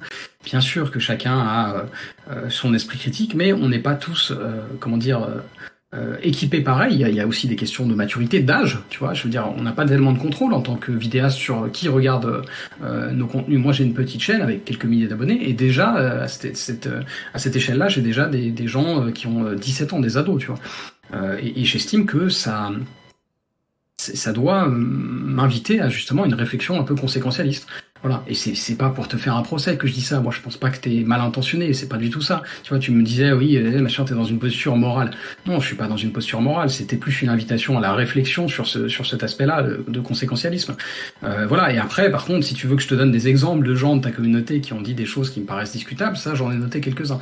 tu me diras si tu veux les entendre. Bah, tu sais, moi, je pars d'un principe assez simple, c'est que pour moi, l'inventeur du couteau à pain n'est pas responsable des meurtres qui sont commis avec son outil. Et, ouais, euh, bah alors ça, c'est une discussion. Pour, euh, finir. Pardon, excuse-moi, je, te, laisse finir. Je, crois vraiment que, euh, et là, on touche peut-être au point ultime de notre désaccord, c'est, c'est une expression, hein, qu'on soit bien d'accord, il n'y a pas d'attaque personnelle, bien évidemment. je crois sincèrement que il y a, le, problème du rond-point. Pour moi, tu fais partie de ce problème du rond-point. Si je dois raisonner un petit peu par caricature, hein, voilà, je permets cette, cette, facilité, qui est dans la ligne du fact-checking. Je ne pense pas t'insulter en faisant ça, parce que bon, j'ai eu. on, peut en débattre, tiens, justement, on peut en débattre. C'est une bonne accroche. Je reviendrai après sur ma question. Mais tu, tu penses que toi, tu fais du fact-checking ou pas? Non, non, je dirais pas vraiment ça. Je, te dis, mon, mon, objectif principal sur ma chaîne, c'est de rattacher euh, des thématiques d'actu à de la philo. Donc euh, oui, j'essaye d'utiliser parfois euh, des notions de, de logique, mais non, je me dirais pas fact-checker, ni zététicien. D'accord, parce que moi, si tu veux, là où j'ai du mal à, à, comprendre, et pour revenir sur ma, ma, petite image qui vaut ce qu'elle vaut, j'ai cette impression, et même en t'écoutant ce soir, que tu as cette idée que les gens ont besoin de toi. C'est-à-dire que euh, tu, d'une certaine manière, tu détiens le sifflet pour arbitrer les débats, pour ne pas dire peut-être même la, vérité, et donc mécaniquement, tu es là pour arbitrer les débats. tu fais une vidéo, somme toute, très, sympathique, hein, mais où tu, tu, euh, tu, me reproches des faits, tu me reproches un manque de travail, tu me reproches un manque d'exigence, et visiblement, on pourrait faire la même chose dans le sens inverse, et avec toujours cette ce surplomb, pas moral, tu vois, j'enlève le moral qui effectivement peut se débattre, mais euh, ce surplomb intellectuel qui est de dire, bah voilà, moi je vais arbitrer et vous expliquer oui ou non, comme si les gens avaient nécessairement besoin de toi. Et, là-dessus, j'ai vraiment du, mal. Je, pense que, et c'est malheureux parce que tu fais un, super travail, mais je, trouve que c'est le problème du, rond-point complètement dispensable, mais tout comme juste milieu lait, c'est aussi pour ça. Et, ça, je, le dis à moi parce que je, quand je fais des vidéos, je traite l'actualité avec mon regard, mais je n'ai pas besoin de m'appuyer sur la tête des autres pour que mes propos aient du sens. Et c'est malheureux parce qu'on partage tous les deux l'amour de la philosophie. Mais pourquoi, au fond, quand je regarde tes, vidéos hein, sur, ta, chaîne, il n'y a pas beaucoup de vidéos qui parlent seulement de philosophie Ça va parler de Papacito, Stéphane Edouard, de moi et, d'autres. je ne comprends pas cet intérêt-là, en fait. Alors là, du coup, c'est toi qui euh, fais un petit jugement à l'emporte-pièce sur ma chaîne sans avoir tout regardé, parce que en vérité, comme je te l'ai dit en début d'émission, j'ai deux formats. J'ai un format où effectivement je m'appuie sur la tête, comme tu dis, euh, de gens euh, connus. C'est pour en fait bah, tout simplement générer du clic. Hein. C'est une logique très très intéressée d'un point de vue croissance. Mais en fait, j'ai un autre format qui s'appelle Nouveau Paradigme et qui est un podcast qui fait moins de vues mais dans lequel je ne m'appuie pas sur la tête euh, de personnalités connues.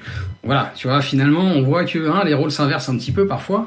maintenant, bah ouais, vis-à-vis de tout ce que tu as dit, oh, tu vois, tu me reprochais de faire de la dominem. Là, il y a un peu des, des, petits qualificatifs qui sont un peu durs. Douanier, de la vérité, tu m'avais dit dans un tweet. là, tu parles de surplomb. Je crois que tu l'avais déjà employé dans un tweet.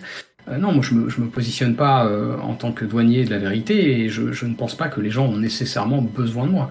Euh, tu vois, tout ça, c'est un petit peu, bon, c'est un petit peu dégradant. C'est pas du tout ça l'esprit de ce que je fais sur euh, sur ma chaîne. Et en plus de ça, tu avais l'air de trouver que par certains aspects, mon travail était intéressant. Donc, je vais te dire, s'il est intéressant, pourquoi pourquoi le dénigrer comme ça, tu vois?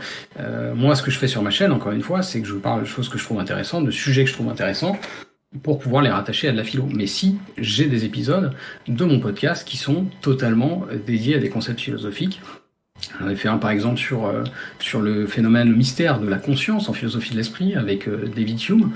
Euh, donc voilà, peut-être que là, hein, petit, petite lacune de ton côté Rémi.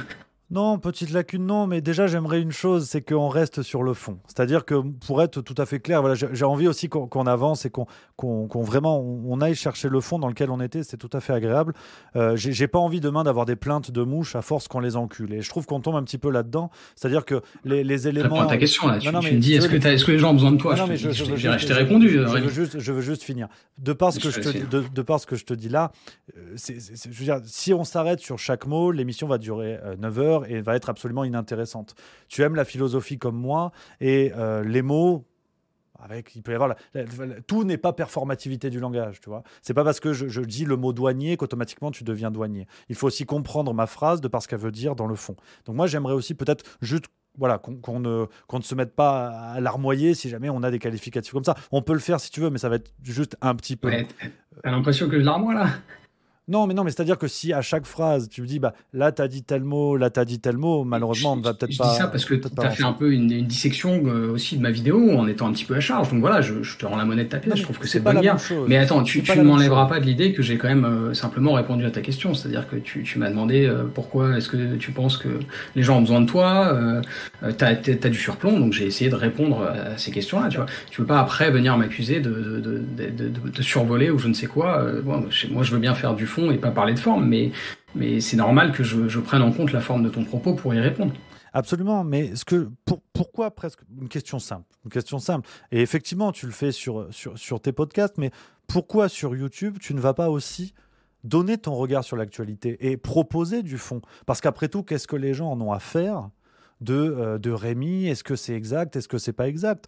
Si ton regard sur l'actualité est suffisamment en surplomb pour que tu puisses expliquer aux autres ce qu'ils auraient dû mieux faire, pourquoi ne le fais-tu pas toi-même? Mais attends, euh, encore une fois, là, tu, tu, tu, pêches par, euh, par méconnaissance de mon propre travail, tu vois. Tu, et, tout à l'heure, tu me reprochais euh, de te faire des reproches que je devrais me faire à moi-même, mais du coup, là, je te renvoie un peu l'appareil, parce que si, je parle d'actualité dans mes podcasts. Alors bon, tu les as pas, tu les as pas regardés parce qu'ils donnent moins envie de cliquer, mais, mais si, si, typiquement, j'ai fait des podcasts sur les violences policières, j'ai fait des podcasts sur les élections présidentielles, donc si, bien sûr que je donne mon regard sur l'actualité. Euh, c'est juste factuellement pas vrai de dire ça. D'accord. Alors dans ce cas-là, allons, euh, allons on, t'a, entendu sur, sur ce point-là, sur euh, complotisme et dubitationnisme. Parce que ça a mhm. été voilà, au cœur également de, de, ta vidéo. pour toi, où est, le, où est le, le, le désaccord sur ce point-là? Qu'est-ce qui te fait douter dans le dubitationnisme? Qu'est-ce qui me fait douter dans le dubitationnisme C'est-à-dire? Pourquoi ce, terme-là ne te semble pas vraiment exact à en croire ta, vidéo? Ah non, non, alors, non, alors là, tu, tu m'as mal compris, je pense qu'il y a un malentendu. mais euh, si, non, moi je trouve que ce terme est très intéressant, au contraire, c'est ce que je disais justement dans ma vidéo, je pense que c'est un terme hein, bien. Euh, et j'étais plutôt d'accord avec toi là-dessus. C'est-à-dire que l'article que tu lisais, si je ne me trompe pas, tu me diras si je me trompe, euh, il présentait le, le, dubitationnisme pardon, comme différent du conspirationnisme, en ce sens que la personne qui est dans le dubitationnisme doute simplement de la version officielle de tel ou tel événement euh, sans tirer spécialement de conclusion.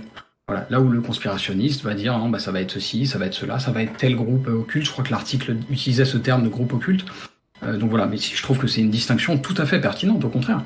Mais sur ce point-là, dans ce cas-là, je, réagis à, cette idée de, ce soupçon implicite permanent qu'il entretient, que tu, dis, à mon sujet, mais on ne va pas le prendre individuellement par rapport à moi, on s'en fout. De manière générale, qu'est-ce qui est problématique dans le fait que Covid-19, Ukraine et différents sujets qu'on est aujourd'hui, qu'est-ce qui est problématique que de plus en plus de gens aient justement ces soupçons permanents? Ah, alors ça c'est bien. Là, on arrive effectivement sur des trucs intéressants et qui vont me permettre de, de, citer un deuxième bouquin que j'avais trouvé intéressant. Moi, ce qui me, ce qui m'inquiète un petit peu euh, dans ces sujets-là et dans, dans peut-être le fait que justement tu encourages les gens à une forme de méfiance, euh, c'est pas nécessairement euh, le fait de mettre en avant euh, le doute. Ça, c'est plutôt une bonne chose là-dessus. Je pense qu'on est d'accord. le truc, c'est que ça, ça s'accompagne déjà parfois de conclusions hâtives. On l'a déjà évoqué un petit peu mais aussi d'autres d'autres éléments parfois un petit peu pénibles. Euh, hier, j'ai vu que tu passais chez Idrissa Berkane, donc j'ai regardé un petit peu. Si de temps en temps je travaille, vraiment ce que tu as l'air de penser, et j'ai trouvé que c'était euh, intéressant et que, justement tu évoquais le, enfin vous évoquiez avec euh, Iris Aberkan l'hystérisation du débat. Et je trouve que justement le fait de d'encourager une forme de méfiance parfois un petit peu exacerbée de mon point de vue, met en avant déjà une certaine, une certaine forme d'hystérisation dans le débat. Et on l'a vu vraiment au moment de la crise Covid où c'était très tendu. Je pense que peut-être dans ta famille ça a été le cas. Moi, dans ma famille, il y a eu des tensions entre des gens qui se faisaient vacciner, des gens qui se faisaient pas vacciner. Euh, et puis au-delà de ça, et c'est peut-être le point le plus central, moi ce qui m'inquiète dans notre période actuelle où justement on a des discours euh, comme le tien, mais comme d'autres, c'est pas encore une fois c'est pas un procès moral, c'est que ça met en, comment dire, ça détruit un petit peu la confiance qu'on a dans les experts, ou en tout cas dans une certaine forme d'experts. Et peut-être que ça, ça va être un débat intéressant parce que moi, je pense que l'expertise, c'est quelque chose qu'il faut qu'il faut préserver. Euh, alors évidemment, il faut être capable de, de de prendre ce qu'on nous dit avec un certain recul, et c'est pour ça que c'est bien de faire appel justement à plusieurs experts. Mais, mais en soi, l'expertise, c'est quelque chose qu'on, pour lequel, à part dans certains domaines, on, a tous un certain, on a un certain attrait pour ça. Tu vois. Euh, quand tu as un problème de plomberie chez toi, tu fais venir un plombier, tu fais pas venir euh, un astrophysicien. Euh, bon, bah ça, c'est le fait d'accorder de la valeur à l'expertise. Tu vois. Et je trouve que voilà, ton propos peut desservir certains experts euh, dans des cas où ça peut être euh, bien de les écouter. Mais qu'appelles-tu un expert? Un expert, c'est quelqu'un qui, euh, qui a, par son parcours, étudié suffisamment une question pour comment dire bah, pour avoir en fait un, une expertise, un recul et, une opinion qui soit éduquée. Et peut-être là-dessus, ce qui serait important de, de, de, parler, ce dont on pourrait parler, c'est ce qu'on appelle l'effet Dunning-Kruger, dont on souffre tous, hein, mais qui est ce biais qui euh, nous pousse à, surestimer notre niveau de compétence. Euh, tu vois, il y, a cette idée qu'en fait, si tu discutes, euh, je sais pas, une heure avec un expert du domaine médical, un chercheur par exemple, tu vas pouvoir comprendre des problèmes médicaux, tu vas être capable de peut-être lire euh, de la, de la littérature scientifique euh, médicale. Or, en fait, bah non, c'est les papiers médicaux. Moi, j'en ai consulté aussi pendant la crise Covid, hein, comme beaucoup de gens. J'ai essayé de, de, de, faire mes propres recherches, comme on dit, mais en fait, c'est très limité. C'est-à-dire que oui, hein, bien sûr, tu peux regarder un petit peu l'abstract, tu peux regarder les conclusions, peut comprendre un certain nombre de choses, mais pas dans la, pas dans la finesse, tu vois. Et, pour comprendre ces choses-là dans, dans, le détail, dans la nuance, il faut avoir travaillé un petit peu le sujet, avoir éventuellement fait des études dans certains domaines, et c'est valable pour tout. C'est pour ça que je parlais de plomberie.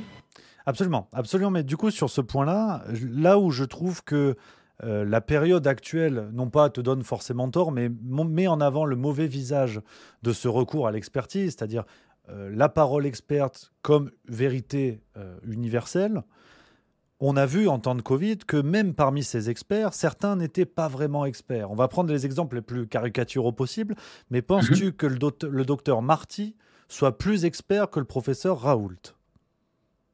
Non, mais je pense qu'il y a des gens qui sont plus intéressants aussi à écouter que le professeur Raoult. Ah, donc déjà, on n'est plus sur les questions d'expertise. C'est-à-dire qu'en plus, on a un biais de sympathie que l'on doit avoir pour les experts. C'est-à-dire qu'il y a des experts attends, autorisés. Attends, de sympathie, pourquoi? Euh, Non, bah, pourquoi j'ai pas parlé de sympathie, quand, moi? Quand tu dis plus intéressant à écouter, c'est relativement subjectif, non? Non, non, c'est-à-dire que en fait, c'est aussi une question d'expertise. Euh, quand je dis intéressant, c'est, il faut prendre tout en compte, prendre en compte l'intégralité du parcours. Tu vois, moi, des gens que j'avais trouvé intéressants à écouter, c'était pas parce qu'ils m'étaient sympathiques pendant la période Covid, c'était parce que je jugeais que leur expertise était euh, et, aussi d'ailleurs le fait qu'ils avaient par exemple pas de conflit d'intérêt euh, les plaçait sur un piédestal par rapport à d'autres. Quelqu'un comme Irène Frachon par exemple me semblait être une, une, experte intéressante parce que bah, comme elle avait été lanceuse d'alerte pour pour le Mediator, je, me disais, euh, bon, bah, a priori, oh, c'est difficile de la soupçonner de, conflit d'intérêt, tu vois. Et est-ce que le professeur Raoult te semble être un, un expert? Ah Oui, il semble être un expert, oui. Et pourquoi il, pourquoi il a été mis au pilori de la sorte? Euh, bah, il a été mis au pilori. Alors, tu vois, ça c'est un truc que j'avais évoqué aussi. Je pense que tu l'as pas forcément vu, mais justement dans mon podcast, j'avais reçu le professeur Stéphane Gaudry euh, pour parler au moment de la crise Covid de, tous ces sujets. Et euh, visiblement, et peut-être qu'on va pouvoir parler de la question du consensus, mais visiblement, il y a un consensus qui se dégage dans le monde médical pour dire que, par exemple, l'hydroxychloroquine n'est pas un traitement efficace pour le Covid-19. Mais ce qu'on appelle un consensus, est-ce que c'est la version médiatique la plus uniformément mise en avant ou est-ce que c'est un véritable consensus scientifique C'est-à-dire, et euh, je pense qu'on sera d'accord là-dessus, la science comme démarche du doute permanent et comme succession d'erreurs. C'est-à-dire, une découverte va succéder à une autre. Et c'est aujourd'hui, par exemple, du côté de la physique quantique, c'est la démonstration que la physique quantique met en avant le fait que nos, connaissances ne sont jamais terminées, ne sont jamais finies. On a toujours un doute nécessaire à avoir pour éviter justement l'immobilisme scientifique. Est-ce qu'on serait d'accord là-dessus ou, pas? Je pense qu'on est plutôt d'accord là-dessus, bien sûr. de toute façon, c'est ce qu'on disait au tout début. Hein, le, principe de la démarche scientifique, c'est que ce qui est, euh, ce qui est avéré euh, est avéré jusqu'à preuve du contraire. Absolument. Absolument.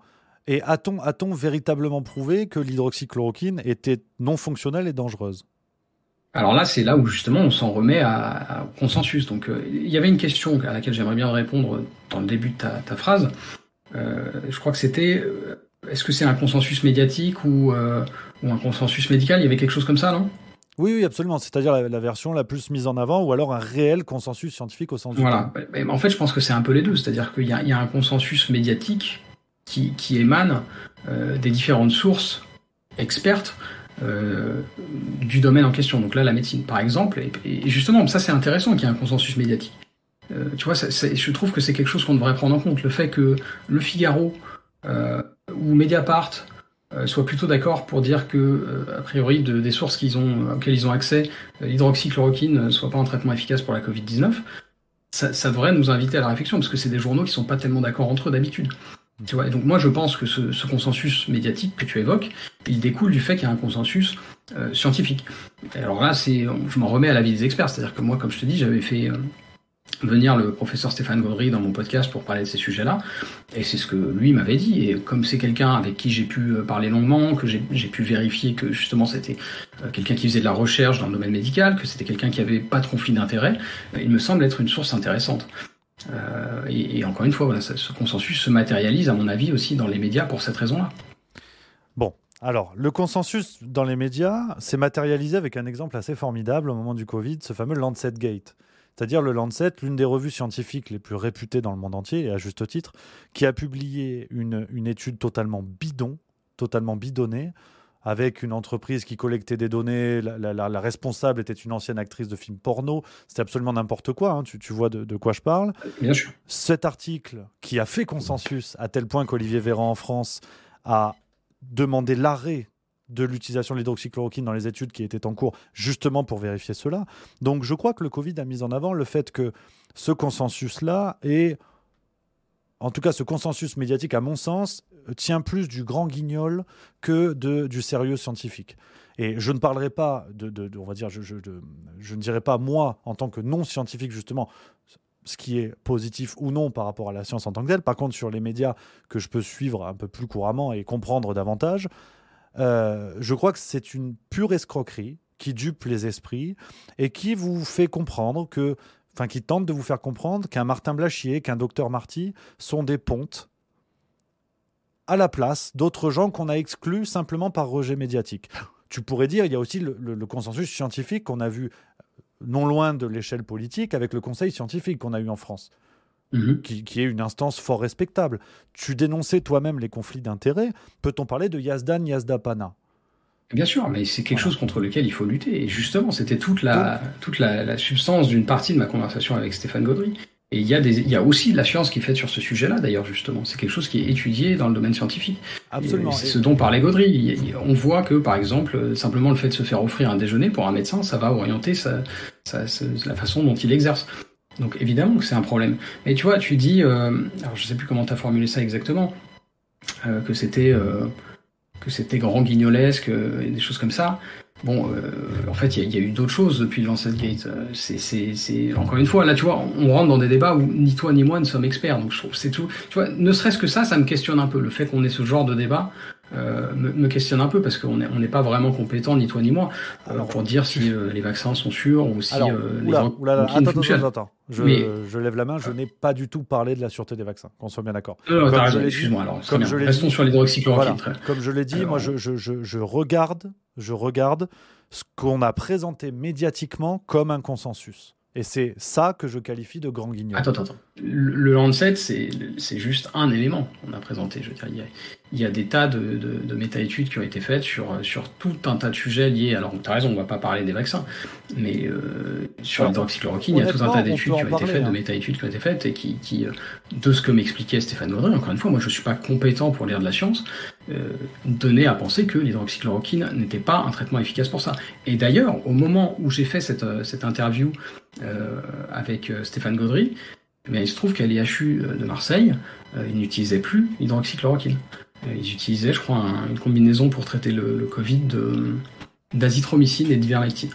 Mhm. Donc tu vois, c'est étonnant quand même si l'hydroxychloroquine était la panacée, pourquoi ils auraient arrêté? Tu vois, c'est là où on en revient aux questions de euh, difficulté de comprendre ça pour nous parce qu'on nous a vacciné avec le fait qu'il y avait euh, une méthode Raoul précise sur l'hydroxychloroquine. En fait, visiblement, c'était changeant.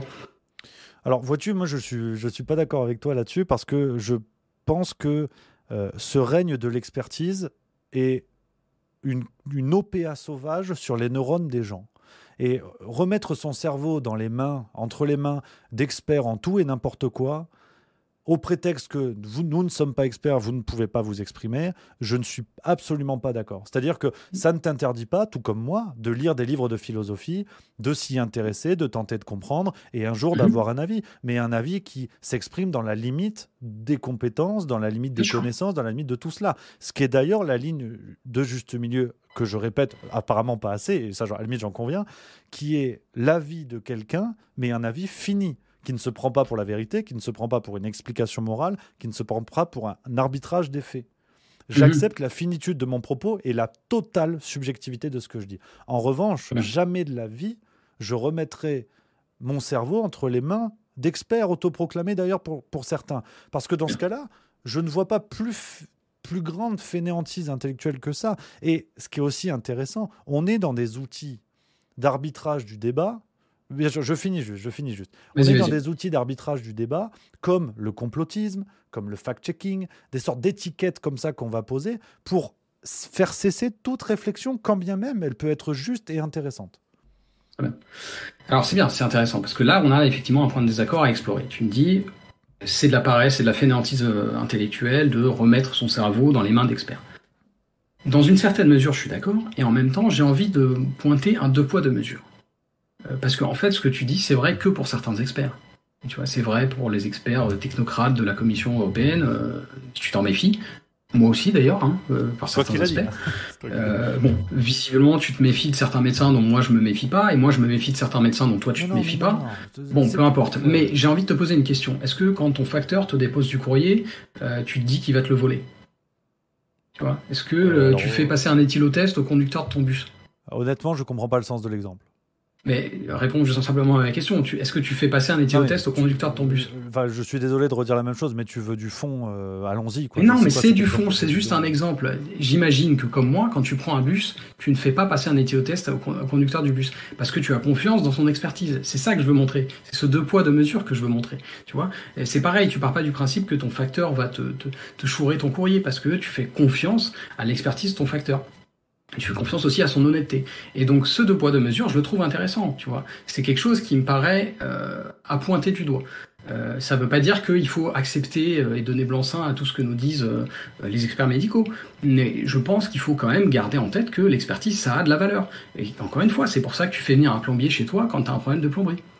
Mais je, ne suis pas d'accord avec ça, parce que dans le contexte du Covid-19 et plus récemment de l'Ukraine, on assiste à la mise en place d'une expertise médiatique. Et déjà, le mot même d'expert me semble complètement inutile. On prend, tu peux... on, prend, la guerre, on a des géopolitologues, on a des, on a des, on a des, des historiens. On prend le Covid-19, on a des virologues, on a des épidémiologistes. Pourquoi inventer des mots, des mots vides, des mots creux, pour, à mon sens, seulement pour duper les esprits. C'est-à-dire qu'en parlant d'expert, un expert, ça veut rien dire. Tu vas faire contrôler ta bagnole, tu vas avoir un expert. Euh, le mot expert veut aussi parler de celui qui va parler de science. Enfin, ça n'a absolument aucun sens. Je, suis peut-être un peu trop terre à terre, et, ça, j'en conviens volontiers, mais euh, je crois qu'il faut aussi accepter que tous ces mots-là, de fact-checking, de zététique, d'experts, sont plus ou moins des, sont, autant d'éléments qui noient les débats. Avec une grille de lecture, une grille de flou qui vient comme ça euh, compliquer des choses, mais je veux dire qui n'ont au départ rien de compliqué. Les gens peuvent réfléchir, peuvent travailler, peuvent se renseigner et peuvent, et peuvent, en avoir un avis, et peuvent avoir un avis sur toutes les questions. La différence vient de celui qui arrive, sûr de lui et qui explique détenir la vérité et ou être capable de savoir qui a raison ou qui a tort. Ça, c'est de l'escroquerie. Bah, c'est là où je suis pas tout à fait d'accord avec toi. Je pense pas que tout le monde, moi le premier, on peut pas comprendre tous les sujets. C'est juste, on n'a pas le temps en fait. Tu vois, tu, tu, tu parles de, de, de, de, de, garagiste ou je sais plus ce que tu disais, bah, j'ai un problème automobile, je vais chez, chez, chez, un expert. Je suis pas du tout d'accord avec toi sur la question de, de ce terme-là. Je peux, je peux entendre que fact-checking ou zététique, ce soit euh, des termes qui, euh, qui complexifient le débat et qui, qui nuisent à la bonne tenue du débat. Je suis beaucoup moins d'accord avec toi sur celui d'expert parce que justement, comme, je te, comme tu l'as dit toi-même d'ailleurs, euh, c'est pas un terme confus. Au contraire, c'est un terme qui est très précis, qui explique que, en fait, dans un domaine donné, on a une compétence donnée parce que on a passé du temps dessus, parce qu'on a, on s'est renseigné, parce qu'on a acquis un savoir-faire et ça vaut dans plein de domaines. C'est pour ça que je te parlais de de, de, de faire passer un éthylotest à son à son conducteur de bus. Et juste là-dessus, j'aimerais euh, justement faire une autre référence parce que j'avais j'avais dit que j'aimerais euh, recommander un bouquin. Alors c'est, je sais pas s'il a été traduit en français, mais quelques quelques temps j'avais lu un bouquin euh, de Tom Nichols sur ce sujet, euh, qui s'appelle The Death of Expertise, donc la mort de l'expertise. Et je trouve justement que c'est euh, tout à fait dans le ton. Donc voilà, je, je recommande celui-ci aussi. Euh, mais je suis pas vraiment d'accord avec toi sur ce, sur ce point spécifique des experts. D'accord. Je pense que les experts sont utiles. Et je veux, dans ce cas-là, pour continuer à, creuser cette question-là, une question pour, pour retrouver le débat, enfin le, le, la partie du, du débat. Est-ce que pour toi, dire que ces experts contribuent à une propagande généralisée dans la société, c'est du complotisme? Ah, non, alors c'est-à-dire, comme je l'ai dit dans ma vidéo, et j'étais sincère, moi je j'aime pas trop utiliser ce terme euh, de complotisme. Euh, parce que c'est très infamant quand on traite quelqu'un de complotiste. En plus, c'est pas, je veux dire, c'est pas comme ça qu'on discute et qu'on convainc les gens. C'est pas en disant euh, t'es un complotiste ou t'es un con même qu'on on va arriver à trouver des compromis et à se mettre d'accord avec quelqu'un. donc moi, je, je, je pense que comment dire, il vaut mieux essayer de de montrer justement que, que en fait c'est ça il y, y, a une valeur dans l'expertise et que, que c'est c'est pas quelque chose de, de déconnant euh, de, de, de, lui, de lui accorder euh, une forme de confiance et qui ne doit pas être aveugle. Euh, tu vois ce que je veux dire?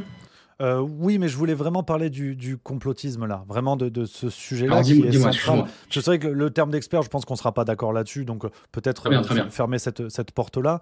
Mais c'est okay. vraiment sur la notion de complotisme, parce que euh, pour je, tout, tout, vient hein, de, de, de, ta vidéo sur euh, ces liens-là. Tu, tu, ne le dis jamais, bien sûr, mais on a euh, ces, ces, rapports. Voilà, tu parles de, du fait que je veuille brosser dans le sens du poil mon audience, des, des choses comme ça, que j'évoque ces sujets-là. Tu ne dis jamais le mot. mais, tu, si, voilà, me, si, tu me, cites, cite-moi intégralement. Oui, merci, monsieur le professeur. Je, je, je t'en appelle à la même. Appelle, tu m'as fait le coup aussi tout à l'heure. Je t'en appelle à la même rigueur. Juste pour dire que euh, j'aimerais vraiment mettre les pieds dans le plat.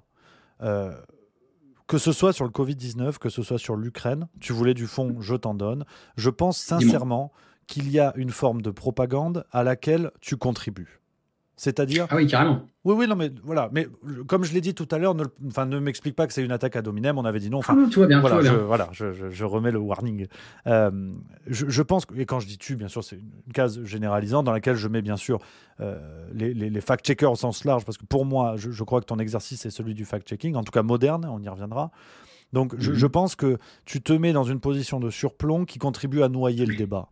C'est-à-dire que je ne comprends pas pourquoi tu fais des vidéos sur moi qui ne représentent pas grand-chose et pourquoi ça ne t'alarme pas que euh, France 2 nous explique qu'un missile est une cheminée. Que on est de ça m'alarme pas.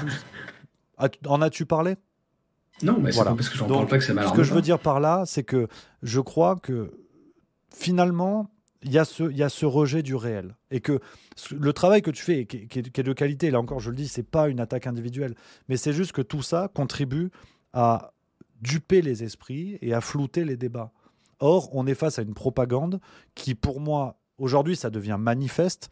Soit on accepte volontairement de contribuer à cette propagande, soit on lutte contre. Mais on ne tente pas de s'appuyer sur la tête de ceux qui, qui luttent contre. C'est-à-dire? Ah, Tu veux dire par rapport au fait que j'utilise des personnalités comme toi? Absolument. D'accord. Bon, alors, ouais, il y aurait, il y aurait beaucoup de choses à, à dire. Euh. Oui, bon, le, terme de, propagande est un peu chargé, mais on va pas, on va pas rentrer là-dedans. Non, non, moi je trouve qu'il est tout à fait juste. peu importe, c'est un débat sémantique, on va, ça va être une perte de temps, je pense. Euh, comment dire? Disons que là, ce qui, ce qui est intéressant, je trouve, c'est que finalement, il y a une. Pour le coup, je trouve que c'est toi qui te places un peu dans une posture morale, si tu me le permets, parce que tu dis, bah finalement, euh, toi, tu, avec mon propos à moi, je, je, je, suis finalement peut-être dans une certaine mesure un larbin de cette, de cette propagande.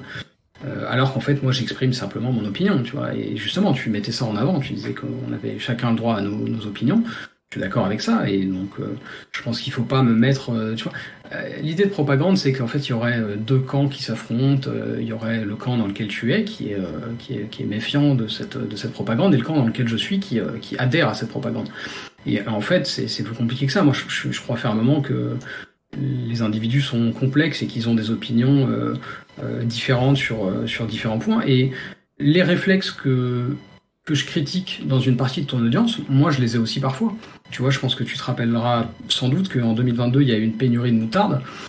Ça, tu dis quel rapport, je vais y venir. quand il y a eu cette pénurie, moi, mon premier réflexe, ça a été de me dire, attends, mais on nous l'a fait à l'envers, là. Est-ce qu'il n'y a pas une petite entente entre les, les, fabricants de moutarde pour faire un peu monter les prix? Bon, en fait, il se trouve que non, j'avais tort. Je me suis un peu renseigné euh, depuis. Et ben, il y avait vraiment une pénurie de certaines graines de moutarde euh, françaises et canadiennes qui sont spécifiquement utilisées pour faire la montagne de moutarde de Dijon. Et je te dis ça pourquoi? Pour montrer que, en fait, ces tendances-là, on les a toutes, on les a tous, pardon, en nous, et que c'est quelque chose que, à mon avis, on devrait regarder avec circonspection. Et c'est ça, à mon avis. Euh, ça ne veut pas dire que, en fait, cette, ce que tu appelles cette propagande, qu'il faudrait définir d'ailleurs, quelle est-elle cette propagande? Euh, il faut, Je serais pour qu'on accepte tout ce qui est dit par, euh, par exemple, le gouvernement euh, sans, y, sans le critiquer. D'ailleurs, encore une fois, hein, moi j'ai été transparent sur, sur mes votes. Je, je n'ai jamais voté pour Emmanuel Macron, j'ai voté blanc les deux fois où j'aurais pu voter pour lui. Et, et je, je, suis d'accord avec toi quand tu critique des gens comme, euh, je sais pas, Sibeth Ndiaye, euh, Marlène Schiappa euh, ou, d'autres. Ce que, là encore, pour essayer de, de, de, rester dans le, dans le fond, je pense que ce qui nous sépare, dans le fond. ce qui nous sépare dans l'analyse et dans le discours, c'est que j'ai cette impression, et tu me corrigeras si nécessaire, que tu es très individualiste dans l'approche. C'est-à-dire que euh, les grandes tendances, les biais que chaque individu a en soi. Tu me parles que tu n'as pas voté Macron ou pas. En l'occurrence, ça n'est pas le sujet. Quand je parle de propagande, je parle d'une propagande qui s'installe par endroits et ce sont des grandes tendances. C'est-à-dire que ça n'est pas né avec Emmanuel Macron. Au moment où on parlait tout à l'heure euh, du référendum sur la Constitution européenne, déjà là, on avait eu une propagande pour le oui. Une propagande au sens du terme, c'est-à-dire la mise en place d'un message à l'échelle nationale en vue de défendre les intérêts d'un système en place. C'est la définition de la propagande. je, voilà, D'accord là-dessus. Je, je, pourrais faire, je vais faire une parenthèse là-dessus. Oui, mais je vais juste finir. Alors, vas-y, euh, moi, ce que, ce que, je veux dire par là, c'est que ce que je préfère regarder, ce sont les grandes tendances. C'est-à-dire que les individus tout est moral dans les individus, tout est physique dans les masses. Je préfère regarder les masses. C'est-à-dire que ce qu'on voit aujourd'hui, ce qu'on a vu avec le Covid-19, c'est dire à quel point on a été dupé, que Julien Pain lui-même a reconnu en septembre 2022 que c'était n'importe quoi. On a Julien Pain qui donne l'exemple, qui dit que il a contribué à servir les intérêts du gouvernement dans la mesure où il a dit n'importe quoi, ou en tout cas, il, attendait de la part des scientifiques d'avoir des éléments définitifs alors que cela n'était pas possible. Parce que par définition, on était dans une situation où les résultats de ce qui était mis en place, l'évolution de la pandémie, n'allaient pouvoir se faire que dans le futur. C'est ce qu'on disait tout à l'heure. Et Julien Pain explique qu'il a agi de la sorte parce que le pouvoir et donc les, fact-checkers et en tout cas les experts, comme tu dis, qui ont servi ce message-là, je cite Julien Pain, ont eu peur que les Français paniquent et soient comme des poulets sans tête. Donc moi c'est ça aujourd'hui ce qui me vraiment me fait peur. Alors je, te taquine volontiers, les exemples sur la moutarde, sur le bus, c'est fort sympathique. Mais ce que je veux dire par là, c'est que on est face à des grandes tendances tout à fait terribles, et c'est une sorte de résumé, on arrive gentiment vers la fin de notre échange, une sorte de mhm. résumé de tout ce qu'on s'est dit, parce que le portefeuille d'identité numérique, pour moi, va dans ce sens-là. On veut confisquer les cerveaux des gens à grands coups d'experts, et maintenant on va confisquer jusqu'à leur liberté individuelle même. Et cela me fait peur. Je, l'ai bien compris que ça te, ça te fait peur. Euh, et par certains aspects, c'est des peurs que je partage. Hum, cependant, j'aimerais quand même relativiser certains points que tu évoques, parce que, tu vois, tu parles de propagande, tu disais que pour le, référendum 2005, il y avait eu euh, une propagande massive, c'est vrai, d'accord avec toi, et pour, euh, pour utiliser le terme, en fait, il y a eu deux propagandes. La propagande, là, c'est vraiment, pour le coup, mon domaine d'expertise, quitte à employer ce terme, je me le permettre, c'est la communication politique, c'est ce que j'ai étudié. et la propagande, elle peut servir une cause, elle peut en servir une autre. Donc en fait, techniquement, il y a eu une forme de lobbying ou de propagande, on peut appeler ça comme on veut, à la fois pour le oui, porté par certains acteurs, et à la fois pour le non, porté par d'autres acteurs. Moi, je me souviens à l'époque que j'étais. Attends, attends, je finis. Je me souviens à l'époque que j'étais très très à gauche et que j'aimais beaucoup Besancenot qui était plutôt pour le non. Euh, donc, tu vois, ça, c'est aussi une forme de propagande. Et d'ailleurs, entre, entre 70 et 80% du temps médiatique était consacré à cela, je te donnerai les sources. Donc là, par contre, je suis désolé, ah, mais, factuellement, c'est pas vrai. Pourquoi c'est pas vrai? C'est pas parce que c'est déséquilibré que c'est pas une propagande aussi. Je veux dire, une propagande, c'est pas nécessairement quelque chose qui serait majoritaire dans le temps de parole. C'est quoi? Je comprends pas le sens de l'argument là. Non mais si tu veux, une propagande 99% du temps 1%, oui effectivement dans les deux cas on parle de propagande, mais il y a aussi ce qu'on appelle la proportion. On est d'accord que ça n'a pas le même impact sur les esprits. Bien sûr que ça n'a pas le même impact. Et, et en même temps, j'ai envie de te dire, euh, bon, factuellement, ce qui s'est passé, c'est que c'est le nom qui a gagné. Donc ça prouve que déjà cette propagande, elle a une portée limitée, même quand elle est majoritaire. En tout cas, elle est soumise à la pertinence de la propagande qui s'y oppose. Et tu vois, tu me, tu me reprochais, ou enfin, je sais pas si le terme est fort, mais tu, tu disais que moi-même je m'inscrivais dans cette propagande actuelle. J'ai envie de te dire que toi, tu t'inscris dans une propagande aussi qui est contradictoire avec la mienne. Euh, et c'est pas c'est pas un crime. Hein. Je te dis pas ça pour nous mettre sur un pied d'égalité qui serait infamant. C'est juste qu'en fait, on a des opinions qui sont contradictoires euh, et qu'on défend euh, ces opinions. Mais finalement, c'est c'est de bonne guerre, quoi. Oui, et sur le fond? Sur le fond de. Bah du sujet. Bah, tu m'as parlé, j'ai réagi à ce que tu m'as dit. Tu m'as parlé, ça, ça, fait une longue tirade où tu me parlais de propagande, donc j'ai réagi là-dessus. Mais sur le, sur le complotisme. Mais dis-moi précisément sur, sur quelle question? Sur, le complotisme, sur ces, ces, confiscations du cerveau des gens à travers le biais des experts, sur les grandes tendances faites aux masses pour dominer plus que jamais les esprits et les populations?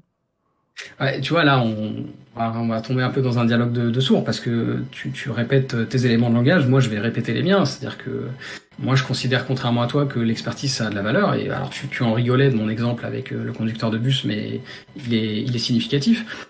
Et donc forcément, je peux pas être d'accord avec toi. Je, je pense pas qu'il y a des efforts qui seraient euh, concertés euh, ou pas d'ailleurs pour euh, pour contrôler l'esprit des gens. C'est en tout cas pas plus dans un d'un côté que de l'autre. C'est juste en fait, on a des opinions, on les défend et c'est pour ça que je te parlais de ça et que donc on est amené à prendre position et à essayer de convaincre. Voilà, donc est-ce que ça c'est une volonté de manipulation ou de contrôle des cerveaux? Moi je dirais pas ça comme ça. Nous, nous si tu veux, nous, nous, nous sommes des, des, des, nains sur les épaules des géants. Ah ouais, clairement, moi encore plus que toi. Non, non, mais qu'importe, c'est pas, pas un concours, mais moi j'évoquais, si tu veux, le, le, rôle de ces, de ces journalistes, de ces experts, pour reprendre ton terme, qui servent ces Attends, attends, attends. Euh, je suis désolé, je suis obligé d'intervenir. Moi, quand je te parle d'experts, c'est pas euh, nécessairement des journalistes. Là. Moi, t'essayes d'associer euh, ce terme-là dans ma bouche à des gens comme Julien Pain. Moi, Julien Pain, je le connais pas assez pour avoir un une opinion sur si, si c'est un expert ou pas. Euh, de ce que tu m'en dis, je, suis pas convaincu, mais j'en sais rien. Euh, ce qui est sûr, par contre, c'est qu'il y a des gens qui ont une vraie expertise, et c'est ces gens-là que moi j'écoute. Et c'est pour ça que dans mon podcast, quand je veux parler de Covid, je vais pas venir Julien Pain, je fais, pas, je fais venir Stéphane Gaudry. Et, sur le fact-checking, pour être peut-être sur la, sur la dernière question, et, et je te laisserai le, le mot de la fin, est-ce que tu penses que le fact-checking est une bonne ou une mauvaise chose? Parce que c'est vrai que c'est quand même ce qui a contribué à populariser les accusations de complotisme. Hein. Aujourd'hui, vraiment, tout, euh, tout l'est, euh, ça, devient assez bluffant. Euh, est-ce que, est que tu est-ce que tu trouves que c'est une bonne chose? Parce que le fact-checking est peuplé hein, d'experts ou est-ce qu'en penses-tu? Je pense que, comme beaucoup de choses dans la vie, c'est très très nuancé. C'est des nuances de gris. Et que donc, non, le fait que justement, comme tu le dises, euh, le fact-checking contribue à populariser un terme comme complotiste, euh, c'est pas une bonne chose. Là-dessus, on peut, on peut être d'accord, je pense.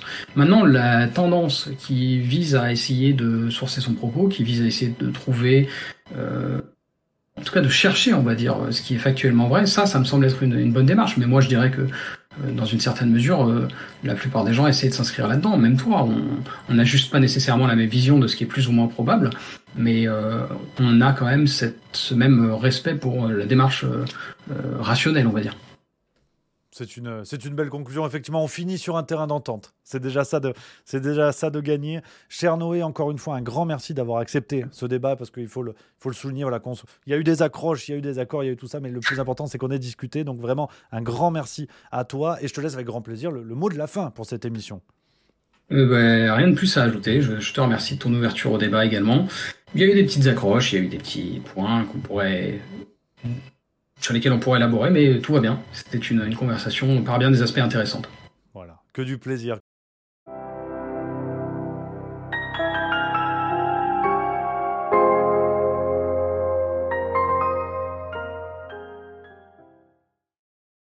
Si vous aimez mon travail et que vous voulez me soutenir, il y a plusieurs façons de le faire. Vous pouvez attribuer une note et suivre un nouveau paradigme sur Apple Podcast, Spotify, Deezer et YouTube, ou bien vous pouvez simplement le partager à vos amis et vos proches. Le bouche à oreille euh, aide toujours. Enfin, vous pouvez financer le podcast en vous rendant sur ma page Patreon ou Tipeee. Et quel que soit le soutien que vous m'apportez, merci. C'est vraiment grâce à vous que mon travail peut continuer à exister et se pérenniser.